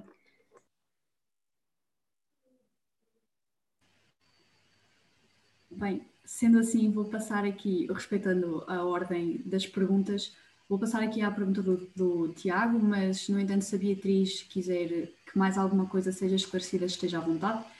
Um, e a pergunta do Tiago diz: consideram que esta questão da masculinidade tóxica está cada vez menos difundida ou a sociedade está de, de tal maneira formatada que esta questão só se dissipará num futuro longínquo? Uh, eu, mais uma vez, e agora vou, vou, seguir a lógica do Tiago, tenho que falar da pandemia, porque de facto eu acho que a pandemia veio tirar o foco de muitas questões que começavam a ser faladas e até discutidas, e veio trazer toda a atenção para a questão sanitária, para a questão da saúde. Um, eventualmente nós temos ouvido mais falar agora das questões da saúde mental, porque se está a perceber que de facto isto está a ter um grande impacto a nível, a nível global, um, mas eu diria que, que, todas estas questões de género foram um bocadinho abafadas uh, pelas questões do Covid e até pelas, pelas prioridades Uh, e eu acho que isto, que isto vai ter repercussões muito mais gravosas a longo prazo, uh, quando se perceber, lá está que de facto aquilo que, por exemplo, uh, em, em, termos de investimento vai, vai ser, vai ser um, canalizado, muito possivelmente vai mais uma vez deixar isto para segundo plano, porque de facto não é assim tão urgente uh, lutar pelas questões de género e, e, debater sobre estas questões. E acho que, que de facto a percentagem de, de, de, pessoas que estão mais centradas nisto enquanto prioridade possivelmente diminuiu com estas questões da pandemia porque, porque as pessoas estabeleceram outras prioridades. completando, não sei se Ana Luísa querias tu dizer, mas, mas completando agora o que, o que a Joana disse, que, que, que, é mesmo assim. Como eu falei há, há bocado, estas, estas visões mais autoritárias, mais, mais militarizadas da, da, da solução da pandemia também levam a que se haja um grande retrocesso em alguns direitos que, têm, que tenham sido garantidos e que tenham sido conquistados nestas questões de género, eh, leva a posições mais autoritárias de, de uma de uma, de uma direita uh, uh, que está agora a surgir, que quer cada vez mais acabar e, e, falar em famílias tradicionais, seja lá o que, o que, é, o, o que, é que são as famílias tradicionais, e por outro lado há um retrocesso, por exemplo, na, parte da paternidade, e, isto visto sempre com foco sempre na mulher também, como por exemplo, o, o quando foi para, para, para já tinha havido um, uma conquista muito grande de, dos homens estarem presentes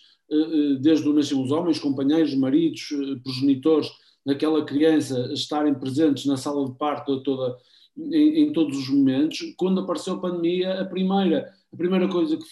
foi, foi feita foi retirar os homens das salas de parto, como se eles não fossem parte daquele conjunto de, de, de, de como não fizessem parte daquilo, afastando logo os homens e aproveitou, porque já era uma questão controversa para, para, para, os profissionais e para os profissionais de saúde, a presença dos homens em todos os momentos do, do, do porpério, e a primeira coisa que foi feita foi afastar, se bem que agora já foi repetido, foi afastar os homens daquela, daquela situação, pondo mais uma, por isso é que eu digo, sem retirar o fora da mulher, pondo mais pressão à mulher, porque se uh, uh, os estudos que nós temos vindo a realizar dizem que o pai presente em todas as fases, do, desde o, o pré, o pós e, e, e, e, durante o parto, tem benefícios para o homem, para a mulher e para a criança, e um pai envolvido, e, foi retirado mais uma vez até nisso. Esta, estas, esta, a pandemia veio trazer estes, estes retrocessos. A questão da masculinidade um, eh, estar menos difundida, não é que seja menos difundida, houve uma altura até em que se falava bastante destas coisas, e até tínhamos o medo, como eu falei no início, de que a questão da masculinidade fosse aproveitada pelos chamados angry white men, de pôr o foco outra vez nos homens e pôr, ah, mas nós somos uns. Por isso é que eu, eu disse há bocado, não era por não concordar com a Joana, porque é muito perigoso, estamos aqui a falar dos homens serem vítimas, mesmo que sejam sofredores de alguma coisa, para não pormos a, a, a evidência nos homens destes movimentos de, dos angry white men que acham que sim, agora os homens são todos uns coitadinhos que sofrem com a sociedade e vamos pôr outra vez na, na, no, no, foco da discussão. Por isso é que é, é, eu comecei a falar com o cuidado destas, destas, destas questões. Portanto, estavam a vir ao de cima. O, o que é certo é que a pandemia, eh, eh, os movimentos de extrema-direita que estão a agraçar por toda a Europa e dos quais nós, nós estamos, que defendem retrocesso e, e, e, teorias reacionárias que querem voltar a um antigamente, em que os papéis de género eram rígidos e, e, bem definidos. As mulheres é para estarem em casa, para trabalhar só em algumas profissões, e os homens são para, para, para, para as dele e para, para proverem, para estarem. Estão a ganhar força e é isso todo, tudo que, que tudo que temos que combater. Não de uma forma de estarmos aqui a evangelizar e a dizer, e a dizer que é assim porque, porque é uma ideologia, também não, não sei de onde é que surgiu esta ideologia de género em que toda a gente fala, mas não porque é uma ideologia, mas porque realmente as pesquisas, os estudos, as pesquisas quantitativas e qualitativas nos dizem que os estereótipos, quanto mais eh, difusos estiverem e, e quando terminarem, a condição de vida dos homens, das mulheres, da sociedade e até a própria economia, porque vemos isso nas questões da licença parental, porque uh, normalmente uh, os patrões e as grandes empresas vêm e os colegas de trabalho e os próprios homens se sentem, se eu tirar a licença parental, isto é de mulheres, eu não vou tirar, eu não vou tirar os meus dias, e, e os meus colegas vão dizer que eu não quero trabalhar, os meus, os meus patrões vão dizer, ah, ele é homem porque é tem que estar em casa. Mas mesmo assim, as, os estudos internacionais e até alguns já nacionais dizem que um homem que, que tira a licença parental, que passa o tempo com o seu filho ou com a sua filha de, quando nasceu naqueles momentos, é um homem que vai voltar com muito, mais, com muito melhor prestação profissional, muito mais realizado e muito mais feliz, e o que vai melhorar as próprias empresas. Por isso, esta visão capitalista de que o, o, o lucro é que importa, portanto, os cuidados ficam para, para depois, e de que os homens têm que trabalhar e que têm os provedores, até a economia está, está até é contrário a, a este sistema que nós estamos. Portanto, não é que a masculinidade e estas questões estejam a ser diluídas, por, pelo contrário, estão a ser combatidas por movimentos reacionários que querem que, que as coisas voltem ao passado. Sim, eu queria, eu queria só, eu queria só, acho que foi muito interessante mesmo aquilo, os dois pontos em que, em que vocês, Tiago e Joana, um, tocaram, e acho que é, que é muito importante pensarmos que quando falamos de desigualdade de género, muitas vezes tendemos a falar apenas de uma, de uma esfera se calhar mais privada ou daquilo que é Adoro a caneca. Desculpa, queria só, daquilo que é, daquilo que é se calhar a nossa vida e aquilo que, que, vemos à nossa volta, mas a verdade é que falamos de desigualdades históricas e que são sistémicas e sistemáticas e estruturais e muitas vezes também jurídicas e também acho que é importante lembrarmos sempre de, de, que as conquistas não são, não são dadas por, por finalizadas só porque de repente uh, estão, infelizmente, só porque de repente foi uma conquista legal e jurídica, porque a verdade é que acontece muitas vezes e estes retrocessos, mesmo em termos de direitos que já tinham sido um, alcançados. Portanto, acho que é muito, acho que foi, acho que foi um alerta muito, muito importante da, questão, porque acho que a pandemia e este clima de, de, medo e que de repente há que criar aqui uma clivagem entre nós e os outros, e, e este é um, é um clima muito, é um solo muito fértil para a extensão da extrema-direita e da demonização também dos movimentos de, pela, enfim, pela liberdade e pelos direitos humanos. E, e, acho que há uma questão, de, esta questão da desigualdade de ser estrutural, e, e, e, acho que também não, é, é, é um bocadinho complicado ver também isto numa perspectiva feminista sem ver isto também numa perspectiva anticapitalista, quase, porque a verdade é que o capitalismo beneficia de, de, apesar de eu querer acreditar também, e há estudos realmente que vão nesse sentido, como estavas a dizer, Tiago, destes exemplos, que de facto homens que cuidam da sua saúde mental, homens que tiram licenças de assistência à família, homens que tiram licenças de, de parentalidade, são homens mais, mais felizes e mais capazes e melhores trabalhadores, pensando na visão económica, a verdade é que o capitalismo como sistema é aquela coisa de atrás de um grande homem está sempre uma grande mulher, literalmente. Literalmente. Uh, ou seja, o, todo o trabalho doméstico, chegar a casa. No outro dia estava a ler também uma expressão muito engraçada, que, que é quase esta este endeusamento mesmo histórico da preguiça heroica. É quase de tive um dia tão longo que preciso de descansar, de quase de repor energias para, para o dia seguinte, né? e esta função de, do, do, do, da vida familiar muitas vezes é questão de, também associada à greve feminista, que é essas mulheres param, o mundo para. E a verdade é que muitas vezes, não é muitas vezes, este sistema capitalista bebe e, e, e usa dessa, dessa desigualdade estrutural também, mais uma vez, porque os grandes nomes das grandes empresas, de, enfim, do, do, grande capital, a verdade é que são, a verdade é que são homens e, e, é um mundo muito masculinizado. E mesmo a própria, portanto, nós, nós regemos por uma Constituição e a própria lei foi criada, foi um mundo criado por homens. Portanto, isto, quando, quando falamos que é estrutural, é mesmo estrutural. Não quero ser pessimista com isto, mas acho que demora e acho que também acho que, acho que mas acho que não, não acho que, que se dissipe, que pelo menos eu quero acreditar que não mas, mas acho que não nos podemos esquecer é de, de não baixar os braços por direitos que tínhamos como adquiridos. eu gostei muito da resposta aqui do, do, Milton, porque era essa a resposta que eu ia dar à pergunta da Beatriz no bate-papo. Eu peço desculpa, mas eu não resisti. Não, Já estou a tentar resistir muito. Era a única resposta possível. Obviamente que depois podemos, depois podemos uh, discorrer um bocadinho sobre o porquê do nunca, mas a resposta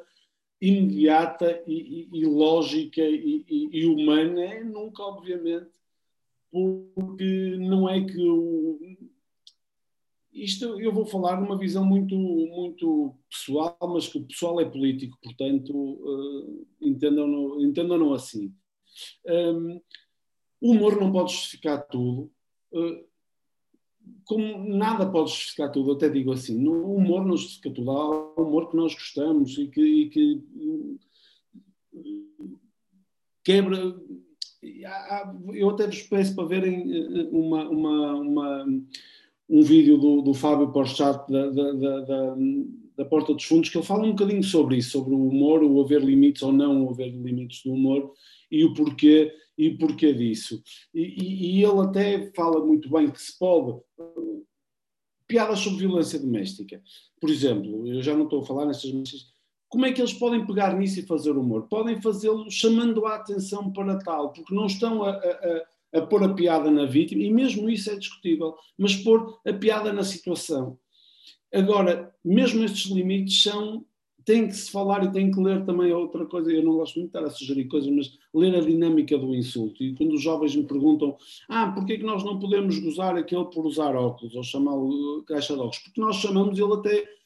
até se, se dá pelo nome, se dá para a alcunha e gosta e, e ri-se. E eu às vezes digo, com este exemplo, posso responder a isso. Eu digo, alguma vez lhe perguntaram se ele se sente confortável com isso? Ah, não. Sentes-te? Ele, não, não me sinto, mas eu se disser que não, vocês. Ele acha que se não, se não entrar na piada, se não gostar que lhe chamem caixa de óculos, por exemplo, uh, uh, ou, Word, ou, ou, não sei o quê, ou,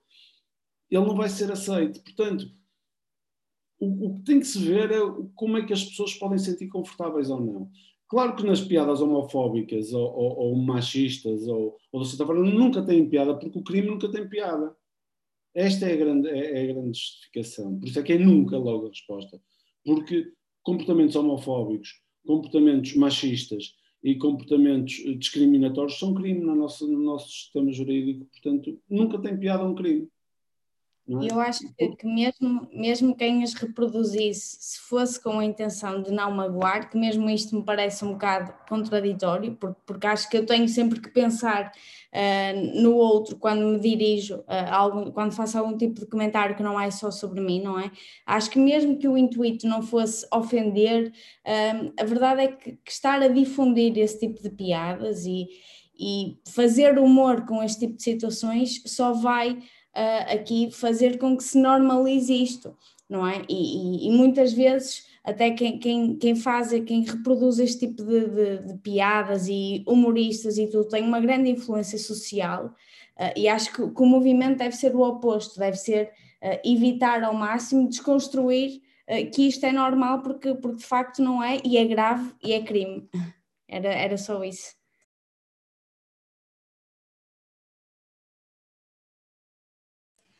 Bem, de qualquer das formas, o Milton já tinha o braço, a mão no ar há bocadinho, por isso eu disse-lhe que ia dar a, a, a, palavra agora, desculpem. Por isso estás mais cá à vontade, Milton, por fazer a pergunta. Então, a pergunta é a seguinte, indo de encontro uh, a, uma, a alguém que já perguntou se, quanto à dissipação, se está longínquo da desconstrução desta questão da masculinidades tóxicas ou, ou hegemógenas. Um, a pergunta é, afinal de contas, de que é que os homens têm medo? E eu pego aqui numa frase que tenho aqui o livro na mão de Elizabeth Badanter, que é o XY na identidade masculina, e ela tem esta frase: O primeiro dever de um homem é não ser uma mulher. Será que com esta desconstrução que nós aqui falamos e que Tiago Rolino tem vindo a falar, leva-nos a que sejamos mulheres e por isso é que e é disso que os homens têm medo, é de serem mulheres e por isso esta luta contra e por isso é que isto vai levar se calhar gerações e gerações ou até nunca será uma utopia. Ótima pergunta. Posso eh, Joana e, e, e Ana Luísa, posso, posso começar? É uma ótima pergunta é exatamente isso que tenho medo. Não sei porquê.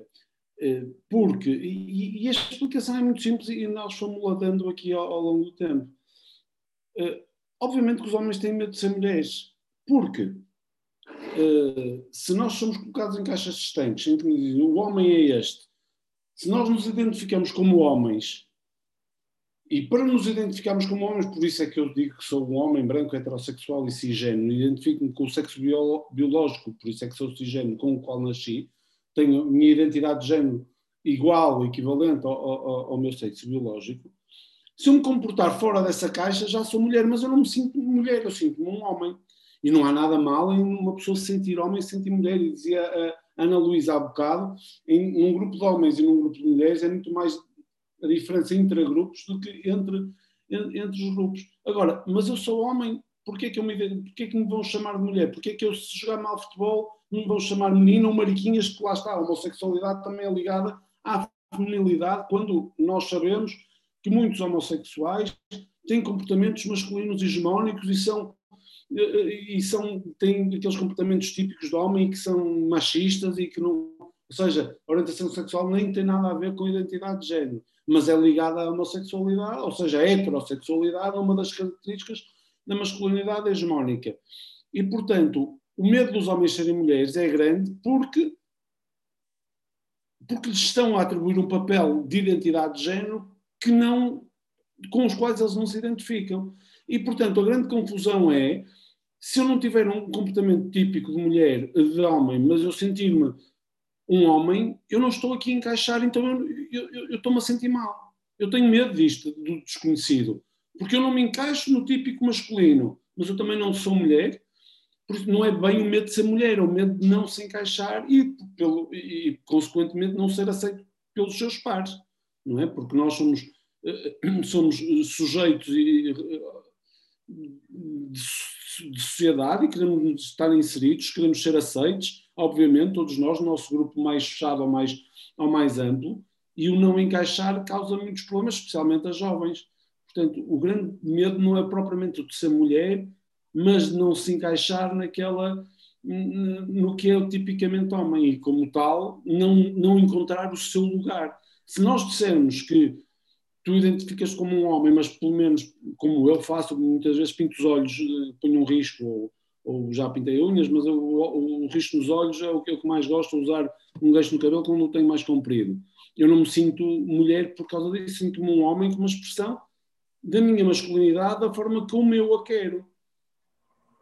Obviamente que as pessoas, os mais jovens, antes de me conhecerem, depois de me conhecerem, já eu até pergunto aos, aos jovens que encontrava, mas eu não me transformei numa mulher de repente. Não, és o mesmo Tiago. É, ou seja, eu não me transformei por causa disso numa mulher. E, e muito medo dos jovens, especialmente nos jovens e dos homens, porque têm medo da sua masculinidade, o que leva à orientação sexual inequivocamente, mas aí aqui está a Joana que pode dar uh, mais, mais informações sobre isso é, o medo é este mesmo, é de não ser encaixado como homem, se identifica como homem.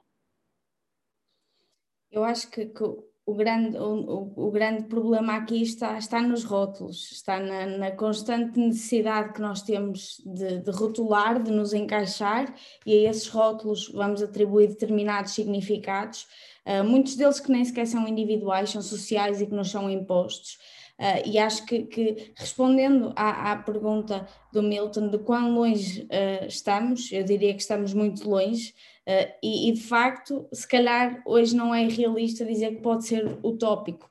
eu posso dar, por exemplo, o exemplo do, do contexto prisional, que é o contexto mais particular de, do meu estudo e de investigação, e para mim, achar que, que de facto este tipo de, esse medo que o Milton falava, pode não acontecer, por exemplo, num contexto, num contexto prisional, é completamente utópico, uh, porque, porque mesmo, uh, e, mesmo na, na, questão que o Tiago referiu, da, da questão da homossexualidade ser, ser associada uh, de alguma forma a, a, a pessoas menos masculinas, é muito comum perguntar-se quem é que é a mulher do casal, quem, e, ou se, se estivermos a falar de, de de alguém que adotou uma criança, quem é que é mãe no casal, e, isto não tem que existir, e mais uma vez são os rótulos a, a, a trabalhar, e acho que, que, enquanto não se desconstruir tudo isto, e, e, vai levar muitas gerações sem dúvida, mas é precisamente aí que tem que, tem que começar, nas primeiras gerações, na educação, em, em em, em, normalizar e, e tentar rotular o, o mínimo possível porque, porque de facto depois a esse rótulo vai estar um significado que não sou eu a dar, mas é a sociedade e eu vou acabar por, por incorporá-lo, uh, mesmo que não queira, e por isso é que há mesmo mulheres que, que não se identificam com o feminismo, possivelmente, e na minha perspectiva, é porque se calhar desconhecem o que é que é o feminismo em si, mas porque isto é um discurso social que vai sendo uh, incorporado pela própria mulher, pela própria figura feminina, e mais uma vez uh, vem aqui sobrepor o, o, poder do, da, da figura masculina. Uh, eu não sei, eu acho que vocês já, já, enfim, vocês e também nós ao longo desta conversa acho que já fomos respondendo a esta pergunta, mas acho que para além de, das, das, questões que, que, vocês estavam a falar e das questões da orientação sexual e também do, do facto de eventualmente eu não, é esta lógica de e eu acho que estas caixas são tão rígidas e muitas vezes esta construção social daquilo que é, que é o género é tão rígido que, e, e no caso particular da, da, da, masculinidade, é quase uma perfeição tão, tão, tão, tão quase inalcançável que, que é muito frágil a, a, a qualquer ameaça. E, e, acho que é frágil em dois sentidos: é, é, é frágil um, enfim, eventualmente pode ter a ver com aquilo também, com, com, acho que há uma parte em que, em que pode ter a ver com, de facto, tudo que não cai, tudo que não cabe nesta caixa, quer dizer que então eu sou mulher, portanto, e aqui há toda uma questão de, de identidade de género, eu posso de facto não me identificar com, com, com, com ser mulher e de facto uma coisa nem sequer tem nada a ver com a outra, porque os papéis de género, a expressão de género não tem nada a ver com, com, com a identidade de género, mas depois também acho que, que, que o facto de enquanto se calhar, como davas exemplo, Joana, no início, de uma mulher, que uma rapariga que até gosta de futebol e é despachada, é, se calhar é, é Maria Rapaz, ou muito mais facilmente, até, até o espectro, até os códigos de códigos no ponto de vista de dispositivos sociais de que as mulheres se apropriam para ser mulher é, são muito mais amplos e vastos, enquanto que um homem tem quase um código de conduta muito mais rígido, e saindo dali, Portanto, isso, por exemplo, tudo isso que o, o Tiago estava, estava, a dizer, o pôr um gancho no cabelo, quer dizer, o que é que uma mulher pode assim fazer que, que, claramente fuja ao espectro de, de, que é ser mulher? É muito difícil, pode é muito, o campo da ação é muito mais flexível. E nos homens não, e a questão é, à mínima, ao mínimo deslocamento fora da caixinha, são penalizados, e há a questão do bullying homofóbico, depois mostrando aqui, muitas vezes os rapazes são vítimas do bullying homofóbico e nem sequer são uh, homossexuais, portanto há depois aqui uma, toda uma confusão e, e, a penalização também da perda de privilégios. Portanto, eu acho que, que enfim, é um bocadinho um ciclo, um ciclo vicioso. Essa, questão do, do bullying homofóbico, homofóbico, quando sequer, nem, nem sequer estamos a falar uh, de alguém que é homossexual, uh, vem bater muito numa ideia que eu, que, eu tenho, que eu tenho tido, que é muito mais negativo um rapaz ser mariquinhas, com muitas aspas, uh, do que uma rapariga ser Maria Rapaz. O que uma vez mais está aqui a corroborar a ideia de que ser-se feminino é pior do que ser-se masculino. Isso, isso é super interessante e é uma coisa que eu me. que isto é empírico, não é. não, não li nenhum estudo sobre isso, mas é empírico e, e a minha condição de, de homem e da minha socialização de ter falado e de estar inserido e, e antes da minha desconstrução e, que é um, um ongoing project e trabalho, obviamente, não posso libertar de, de, de, ainda de ser, de ser homem e por mais que me tente desconstruir, claro que ainda tenho usufruo do meu privilégio, obviamente, e, e, e, todos os dias cometo erros, mas eu parece, e volto a frisar a tecla do empirismo, eu acho que é muito mais aceite um homossexual se parecer um homem típico e mais machista, se calhar entre os pares é até um bocadinho mais mais aceito do que aquele que não tem o papel tão rígido de género e se aproxima mais daquela parte feminina da, da, da que é típica, uh, típica, ou seja, que, que, se ligam. Eu até acho aí que é muito mais aceito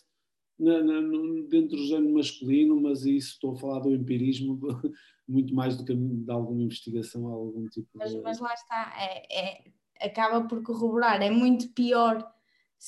ter-se uma, uma, uma, postura dita feminina do que, do que o contrário, sim. Exatamente. Com muitas é, aspas. É, com muitas aspas.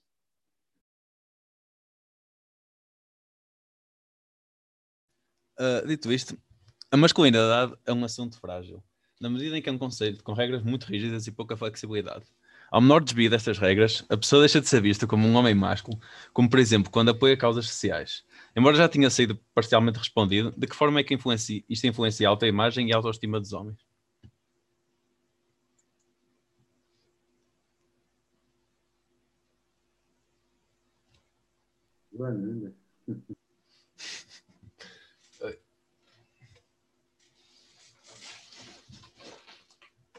Não sei quem é que quer responder primeiro. Oi? Uh, não sei, eu acho que já fomos respondendo. Eu acho que, que enfim, também não, não me queria estar a repetir ou a repetir aquilo também que, que, que a Joana e o Tiago também já, já referiram. Mas achei muito interessante o foco da, da pergunta na questão de, de homens que, que, que, defendem causas sociais. Primeiro que é uma causa social, mas enfim, mas homens que defendem causas sociais parece um bocadinho que, que, que, pode ser até quase o cavar a sua própria sepultura, é tipo, estão, estão a questionar o seu próprio privilégio. Uh, e não sei, se, não sei se será por aí, ou seja, uh, assim, essa questão que isso, ou seja, o defender as causas sociais, isto, isto neste sentido, entendendo como as questões dos direitos humanos, da liberdade individual, etc. Um, não sei, não sei se poderá estar associado dessa forma. Joana, desculpa. Não, não tem mal, mas eu acho que que, a Ana Luísa uh, implicitamente disse aquilo que, que, eu quero, que eu quero também verbalizar, que mais uma vez estão aqui os rótulos. Uh, eu acho que, que as causas sociais são, são causas que têm que ser causas humanas, não é causas de homens nem de mulheres. Uh, ninguém questiona, ninguém põe nessas caixas de ser um homem ou uma mulher outro tipo de direitos humanos. Uh, porque fazê-lo quando falamos destes, destas temáticas. Eu percebo que se tenha que fazer a notícia de quando este tipo de situações acontece, porque de facto elas são raras e, e eu percebo isso, mas custa-me perceber como é que há notícias que são vendidas desta forma nos tempos em que estamos e, e como é que é necessário ainda que haja isto, não é? é e outro exemplo, por exemplo, se, se, há, se há alguma mudança do ponto de vista social, do género, uma mulher preta uh, vai para o poder em qualquer país, eu percebo que isto tenha que ser notícia, mas a minha questão é como é que isto é mais notícia, do, como é que isto não é normalizado ainda? Eu entendo que não possa ser, mas custa-me ao mesmo tempo que, que seja um motivo de, de, tanta desnormalização que este tipo de, de coisas aconteçam e faz-me um bocadinho de confusão, confesso. Eu baralhando, embaralhando, mas voltando ao mesmo sítio, vou dar um, um vou, vou, dizer a mesma coisa por uma perspectiva diferente. E, e, exatamente a Joana, até pensei que a Joana fosse falar nisso, mas, mas tem muito a ver com, com o que a Joana disse. O, o, o foco em, em, comportamentos, como e foi falado aqui dos homens estarem ligados a, às causas sociais, etc. E parecendo contraditório, não é o que eu vou dizer. O foco que se dá, por exemplo, a um homem que, que, que faz um papel que está a ter uma demonstração, eh, por exemplo, como, como, como, um homem feminista, ou com um homem aliado feminista, ou um, um homem que vai num carrinho de supermercado uh, às compras com o seu bebê sozinho, uh, ou como uma notícia que surgiu há pouco tempo de um homem que, que a mulher o abandonou com cinco filhos o facto de se dar um foco tão grande a isto, de se tornar um homem diferente dos outros, um homem. Ah, que, os comentários, vocês vejam que é sempre assim: se, vai, se vem um homem num, num, supermercado com um carrinho de bebê, sozinho às compras, toda a gente, ah, que bom pai, que bom marido, que maravilha. Ou, ou aquele homem, coitado, o senhor, e estou com muita pena dele e com os, dos seus filhos, foi abandonado e ficou com, os, com as cinco crianças. Isto é tão de louvar que as pessoas esquecem-se, primeiro, que as mulheres fazem ah, séculos e nunca ninguém lhes deu um elogio, que boa mãe, que boa, e que boa mulher que está ali no supermercado com o seu filho e até com outro às costas e ninguém diz nada. E ninguém lhe vai dar os parabéns por ser boa mãe, porque não é obrigatório uma, mãe ser, uma mulher ser boa mãe. E um homem, coitado, que ficou com os cinco filhos, por muita pena que eu tenho, volto a repetir, acontece isso há séculos com as mulheres com cinco e com mais e com menos, e nunca ninguém lhes fez um programa de televisão. Isto é para vermos, e pode parecer contraditório, mas não é o pouco papel que o, o pouca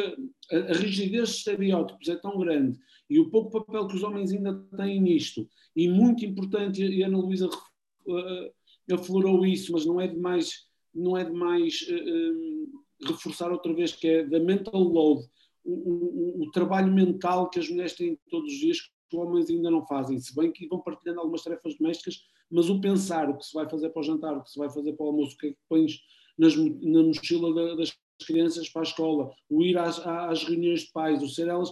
ainda não, a partilha ainda muito menos equitativa. Portanto, isto tudo, os focos que se dá a estas coisas tão importantes, é que nos dizem que ainda há, ainda há muito trabalho para, para fazer e, e, e, por outro lado, ainda se vê que estas questões são muito mais importantes e muito mais prementes para a nossa sociedade.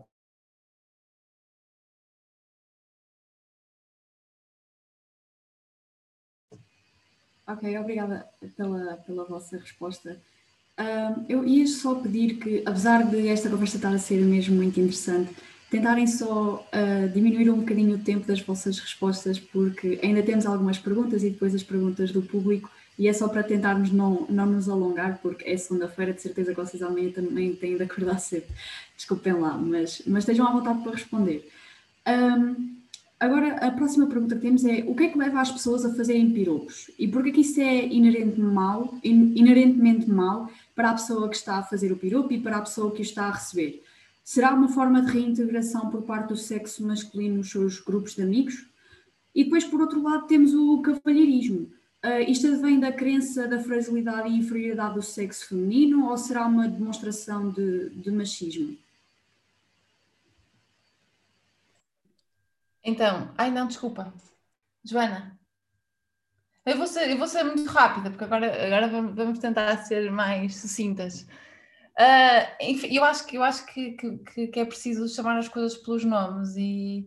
acho que um piropo é, é estamos a falar de assédio sexual estamos a falar de, de violência sexual Uh, e, o que, que, acontece de, há, há, muitos anos e que acontece também na apropriação do espaço público associado a um espaço que é do, do, do homem.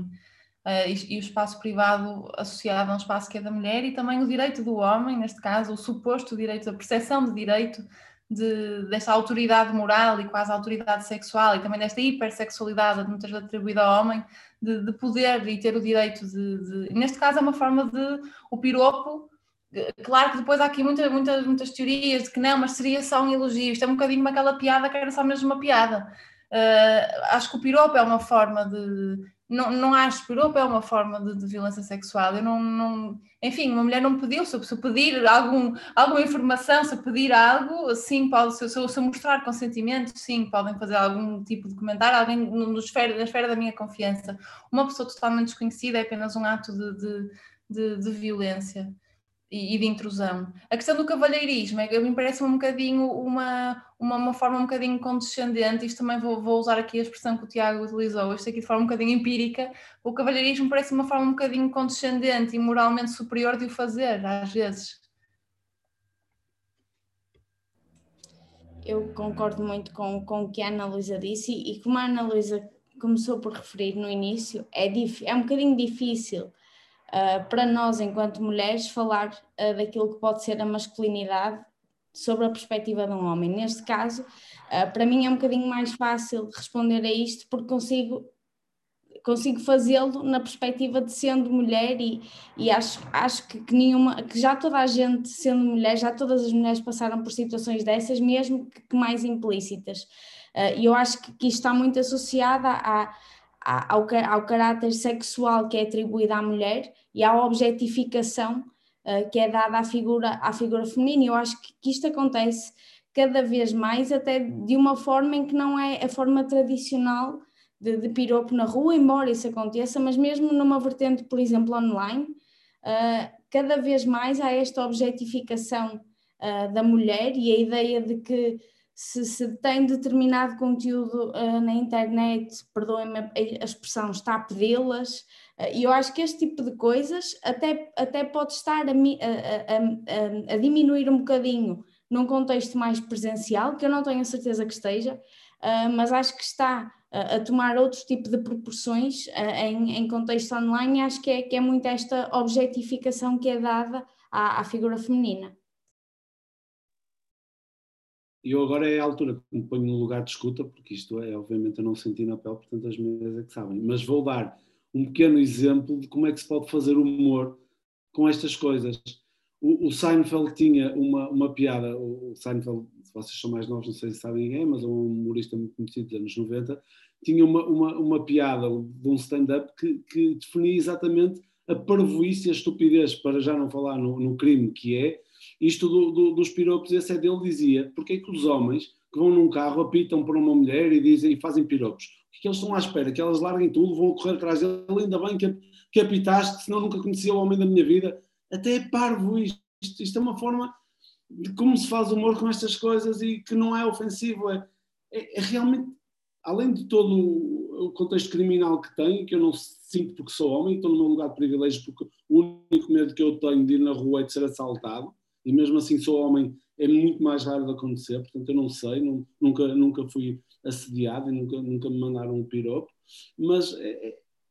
além disso tudo é parvo, vamos apitar, vamos fazer um piropo, que é, ah, ainda bem que tu me fizeste piropo, porque eu não te conheço lá nenhum, mas ainda bem que me chamaste a atenção, que és homem da minha vida. É, nem lógica tem. Sim, mas ao mesmo tempo, Tiago, é quase, é quase perverso termos que recorrer à parvoíce quando a sensibilidade de perceber uma coisa que é crime não resulta. Parece que nos é mais fácil, ah, sendo vai ser parvo, ai, agora que percebi que é parvo, realmente consigo, consigo ressignificar, agora que é crime, de facto não. É porque esta questão, a questão do piropo e, e do assédio, dessa intrusão e da violência sexual, não só não só é uma forma de violência por si só e muitas vezes tem, tem impactos por si só, mas também tem impacto no desencorajar que as mulheres ocupem o espaço público, que a partir de X horas de não, não andem na rua sozinhas, que tenham que decidir para que rua é que vão, não ir a eventos culturais, não participar em reuniões, não participar em, momento, em, em, em situações coletivas e públicas e políticas. Portanto,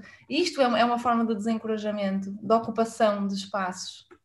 E é, e, é, e é, isso, eu acho que é, é, quase ridículo, é quase que tenha que se fazer do ridículo uma coisa que é crime, para que alguém tenha alguma sensibilidade para o assunto. E, Desculpa, questão... nós, nós não estamos a conseguir ser breves, mas. Só, só mesmo para terminar, eu acho que, que, que, nem isso eu consigo olhar de uma forma. Ai, é parvo ser-se isso. Eu acho que, pelo contrário, a ideia que, tá, que se transmite é que basta isto para uma mulher uh, se deixar levar ou seja, eu posso obter o que eu quero obter, seja de que forma for, mesmo que seja nesta forma barata, porque, porque eu tenho poder para isso. E acho que mais uma vez está aqui o poder do homem de que qualquer meio consegue atingir aquele fim.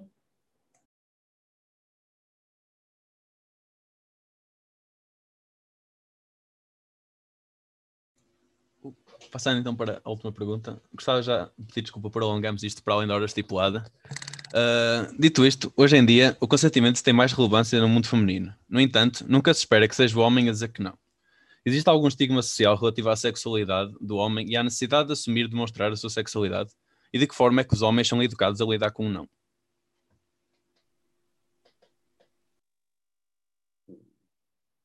Posso é uma das, é uma das, das características da masculinidade hegemónica é que o homem está sempre preparado para o sexo e tem que estar uh, sempre pronto a, a, a, ter relações sexuais e, e, a ter uma boa performance sexual e, e, a, e a, dizer sempre que, que sim. E, obviamente que isso mais uma vez causa uh, todos os outros problemas de saúde mental e de, e de de definição plena da sua sexualidade e da, da sua, do usufruto, de, de, de usufruir da sua sexualidade e do seu prazer sexual, porque tem sempre a carga de estar sempre pronto para, para, para, para, para ter sexo. É uma das, das coisas. Os homens estão sempre prontos, querem ter sexo sempre, toda a hora e a todos os momentos. E, e, e não é só o ter sexo, é ter uma boa performance sexual. É? E depois eh, a pornografia veio, veio agravar isso porque as pessoas não compreendem que, que, que ali é um ator e uma atriz, ou dois atores, ou duas atrizes que estão a, a, a, fazer um papel, como em todos os filmes, então acham que, que, as performances sexuais têm que ser todas assim, e isto prova-se em estudos agora que o, o, aumento, eh, ao contrário do que se pode, possa parecer, os jovens e as jovens estão a ter relações sexuais muito mais tarde, não só por causa da incidência das redes sociais e da falta de contato pessoal, mas também porque a pressão social é tão grande de, de, de, das masculinidades da feminilidade de cumprir determinado papel que, que, causa realmente constrangimentos e usufruto de uma parte importante da nossa individualidade como seres humanos, que é a nossa sexualidade. E isso é, é um, é um, problema presente. E, e, acho que, acho que a, a pergunta do, do, Miguel tinha aqui outra questão muito, muito interessante e muito importante, que é a questão do, do consentimento e aquilo que é a violência sexual contra, contra homens e contra rapazes, que, que é um assunto que, que, enfim, pelo menos a percepção que eu tenho, é muito pouco falado,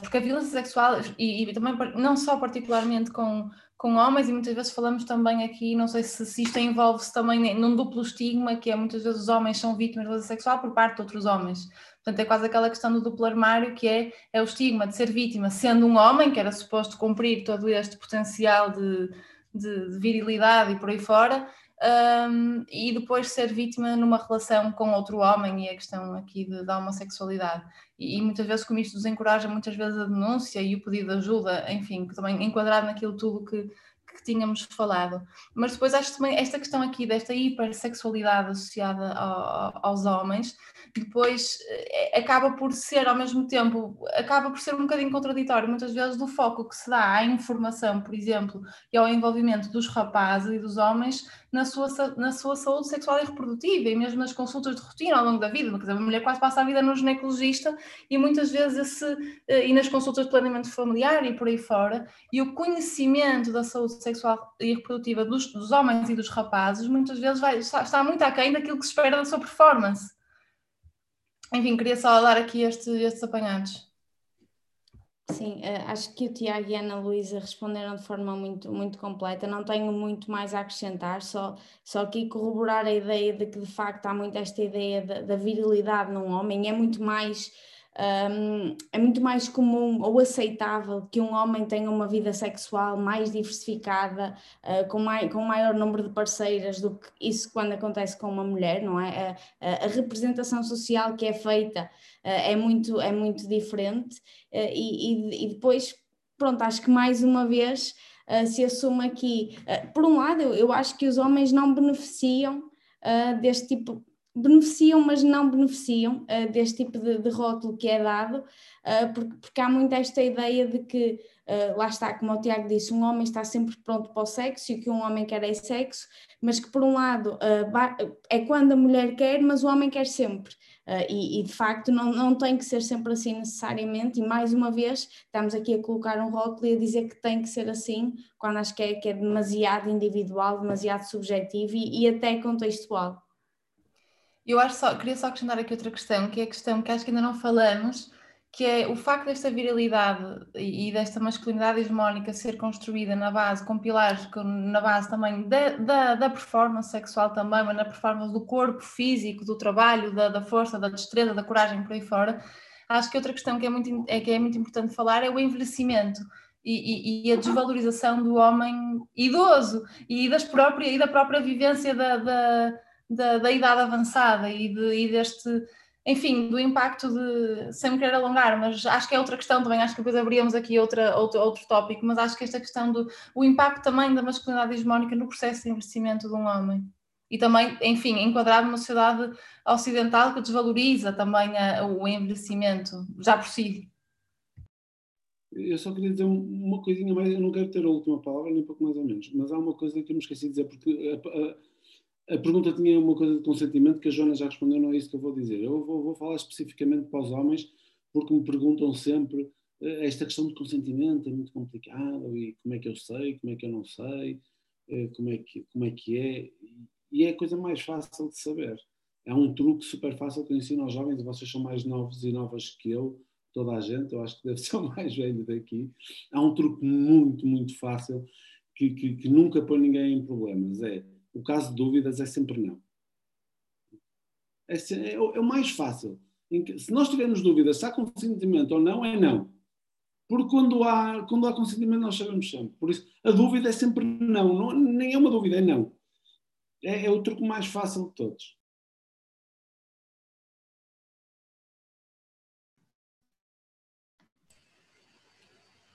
Bem, acho que não tenho mais nada a dizer. Uh, então eu passaria novamente para as perguntas do, do público, estejam à vontade para, para fazerem mais perguntas, mas uh, vai ser as últimas que vamos ter esta noite, já não existe mais por parte da IFORCI nem do Nexium. Uh, aqui o, o, José Vieira tinha dito já antes a perguntar: acham que de hoje em dia uma mulher tem necessidade de se mostrar mais independente?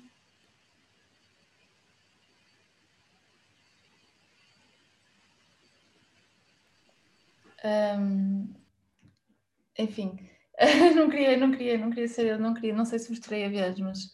uh, queria só dizer uma coisa muito breve. Eu acho que de facto uh, há, há, um movimento de, de maior integração da, da mulher no, no, mercado de trabalho, ainda que não seja por isso que, que, e acho que isso é, é, de louvar, ainda que o Tiago foi fazendo aqui algumas ressalvas nesse sentido de não tem mal se uma mulher, se uma mulher ou se uma rapariga gostar de brincar com bonecas e se um rapaz gostar de brincar com homens, com, com homens, desculpe, com, com, com jogos e com carros, etc. E da mesma maneira não tem mal se, se uma mulher se quiser estar, ter a seu cargo o cuidado doméstico um, e por aí fora. Portanto, acho que não podemos também de repente demonizar aquilo que são as escolhas de, das pessoas e, e, quase criar ideais de. Mas há um certo ideal da mulher independente, mas que, que, a mim parece uma mulher exausta e sobrecarregada, porque a mulher independente tem de facto essa entrada no mercado de trabalho. Antes de mais, em Portugal continua a, a haver uma disparidade salarial para o mesmo trabalho ou, ou trabalho um, de igual valor entre homens e mulheres, e isto, isto aumenta à medida que se que sobe no, no, nos cargos. Um,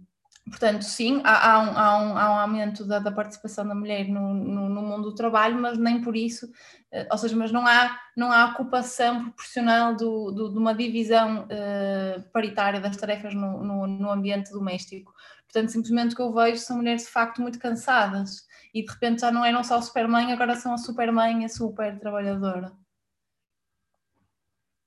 E, ou seja, acho que é muito, acho que é muito, acho que é preciso muito cuidado dos movimentos feministas também de não endeusar ou a, a, autonomia no sentido da independência e do, e do, mercado de trabalho e não demonizar aquilo que é o trabalho doméstico, porque acho que são escolhas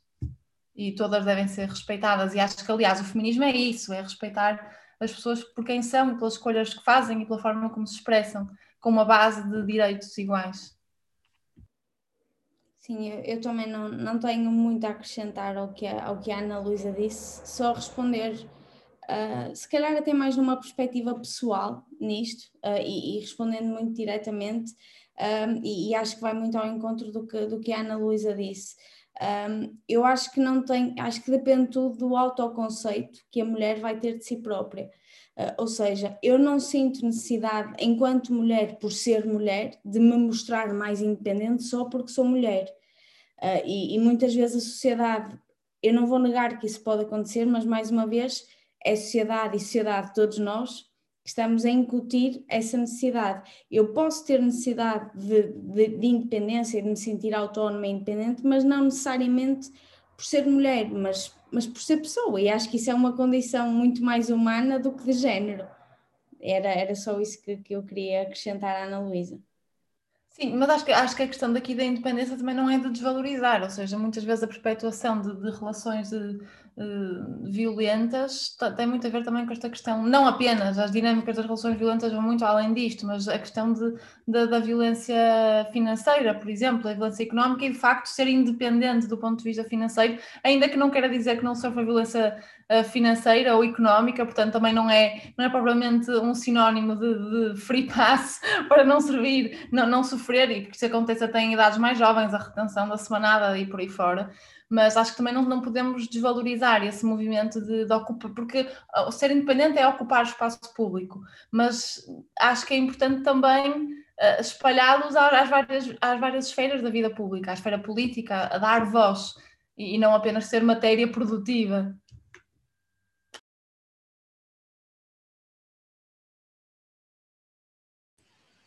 Bem, obrigada. Penso que a última pergunta que temos agora é da Sofia Pinheiro em que pergunta: Acho que os homens sentem medo de serem mulher, aqui entre aspas, uh, porque, porque o ser mulher está de alguma forma socialmente ligado à fraqueza, à vulnerabilidade, daí sentirem que o seu estatuto enquanto homem está a ser diminuído perante a sociedade. Bem, afinal não era uma pergunta, peço desculpa, mas de qualquer das formas, se quiserem, se quiserem comentar, estejam à vontade. Alguém perguntou aqui e o Tiago, devia ser para eu responder, não, Aqui... Eu penso que uh, eu vi a pergunta do Tiago, mas pensei que já tinha feito antes. Pronto, eu peço desculpa. Aqui, exato, acho que já, acho que já tinha feito. Consideram que esta questão da masculinidade tóxica está cada vez menos difundida ou a sociedade está de tal maneira formatada que esta questão só se dissipará num futuro longínquo? Tivemos a responder isso há pouco. Penso que já, já respondemos. Íamos estar aqui a ser redundantes. Mas pronto, se quiserem fazer algum, algum comentário final, se quiserem um, dar aqui, digamos, relevância a alguma coisa que já foi dito antes, estejam mais que à vontade para, para depois darmos a, a sessão como terminada. Pelo menos da minha parte, acho que, que já, já fomos esgotando aqui uh, um bocadinho todas, todas as perspectivas. Acho que, que já foi bastante rico aqui em, em, debate, não tenho, não tenho mais nada a acrescentar e agradeço também a, a todas as, as pessoas que, que colocaram questões. Sim, eu acho que foi uma conversa muito interessante e também queria agradecer ao Tiago e à Joana Um, e enfim, a todas as pessoas que estão aqui connosco durante duas horas e obrigada por terem estado aqui e por terem colocado as vossas uh, perguntas e espero que tenha sido também uma conversa tão boa para vocês como, como foi para mim. Muito obrigado, especialmente à Ana Luísa, à Joana, que, que, que, me ensinaram também muita coisa. É sempre bom estar eh, também num lugar de escuta em algumas coisas e agradecer o convite. E foi. Eh, eu nem dei por estas duas horas passarem, sinceramente, e estaria aqui porque há sempre isto, há muita coisa que poderia ser falado e que como a violência no namoro, que é muito importante, e sobre aquelas piadas machistas e, e, e o problema de normalizar, há também um número muito importante e que e mais, mais uma vez eu vou vou falar da forma de que eu sou velho, então vou falar um bocadinho para os jovens. Há uma forma, há, há, um grande problema da violência no namoro é, é a normalização de alguns comportamentos que, que, que não são identificados e os estudos da Omar dizem mesmo isso como violência. É muito importante estarem atentos e atentas a isso e, e, e, que, e que não normalizem a violência de forma nenhuma. Não quero estar aqui a deixar conselhos, como disse, mas não normalizem a violência de nenhuma forma e, há sempre uh, sítios para falar e para os homens e para conversar e de certeza vocês têm canais para, para, para pedir ajuda e para falar e para conversar. Eu acho que é muito, muito importante, era isto que eu gostava de dizer e muito obrigado pelo convite. Bem, eu deixo aqui um muito obrigado por terem aceito o convite, por terem estado aqui presentes connosco. Uh, provavelmente desde já isto ter-se alongado, mas acho também a conversa foi bastante interessante e por isso deixo muito obrigado em nome do Nexum e em nome da A4She e penso que desejo, acho que já não há mais nada a dizer, se alguém quiser dizer mais alguma coisa esteja à vontade, mas desejo uma boa noite a toda a gente e espero que fiquem bem. Obrigada.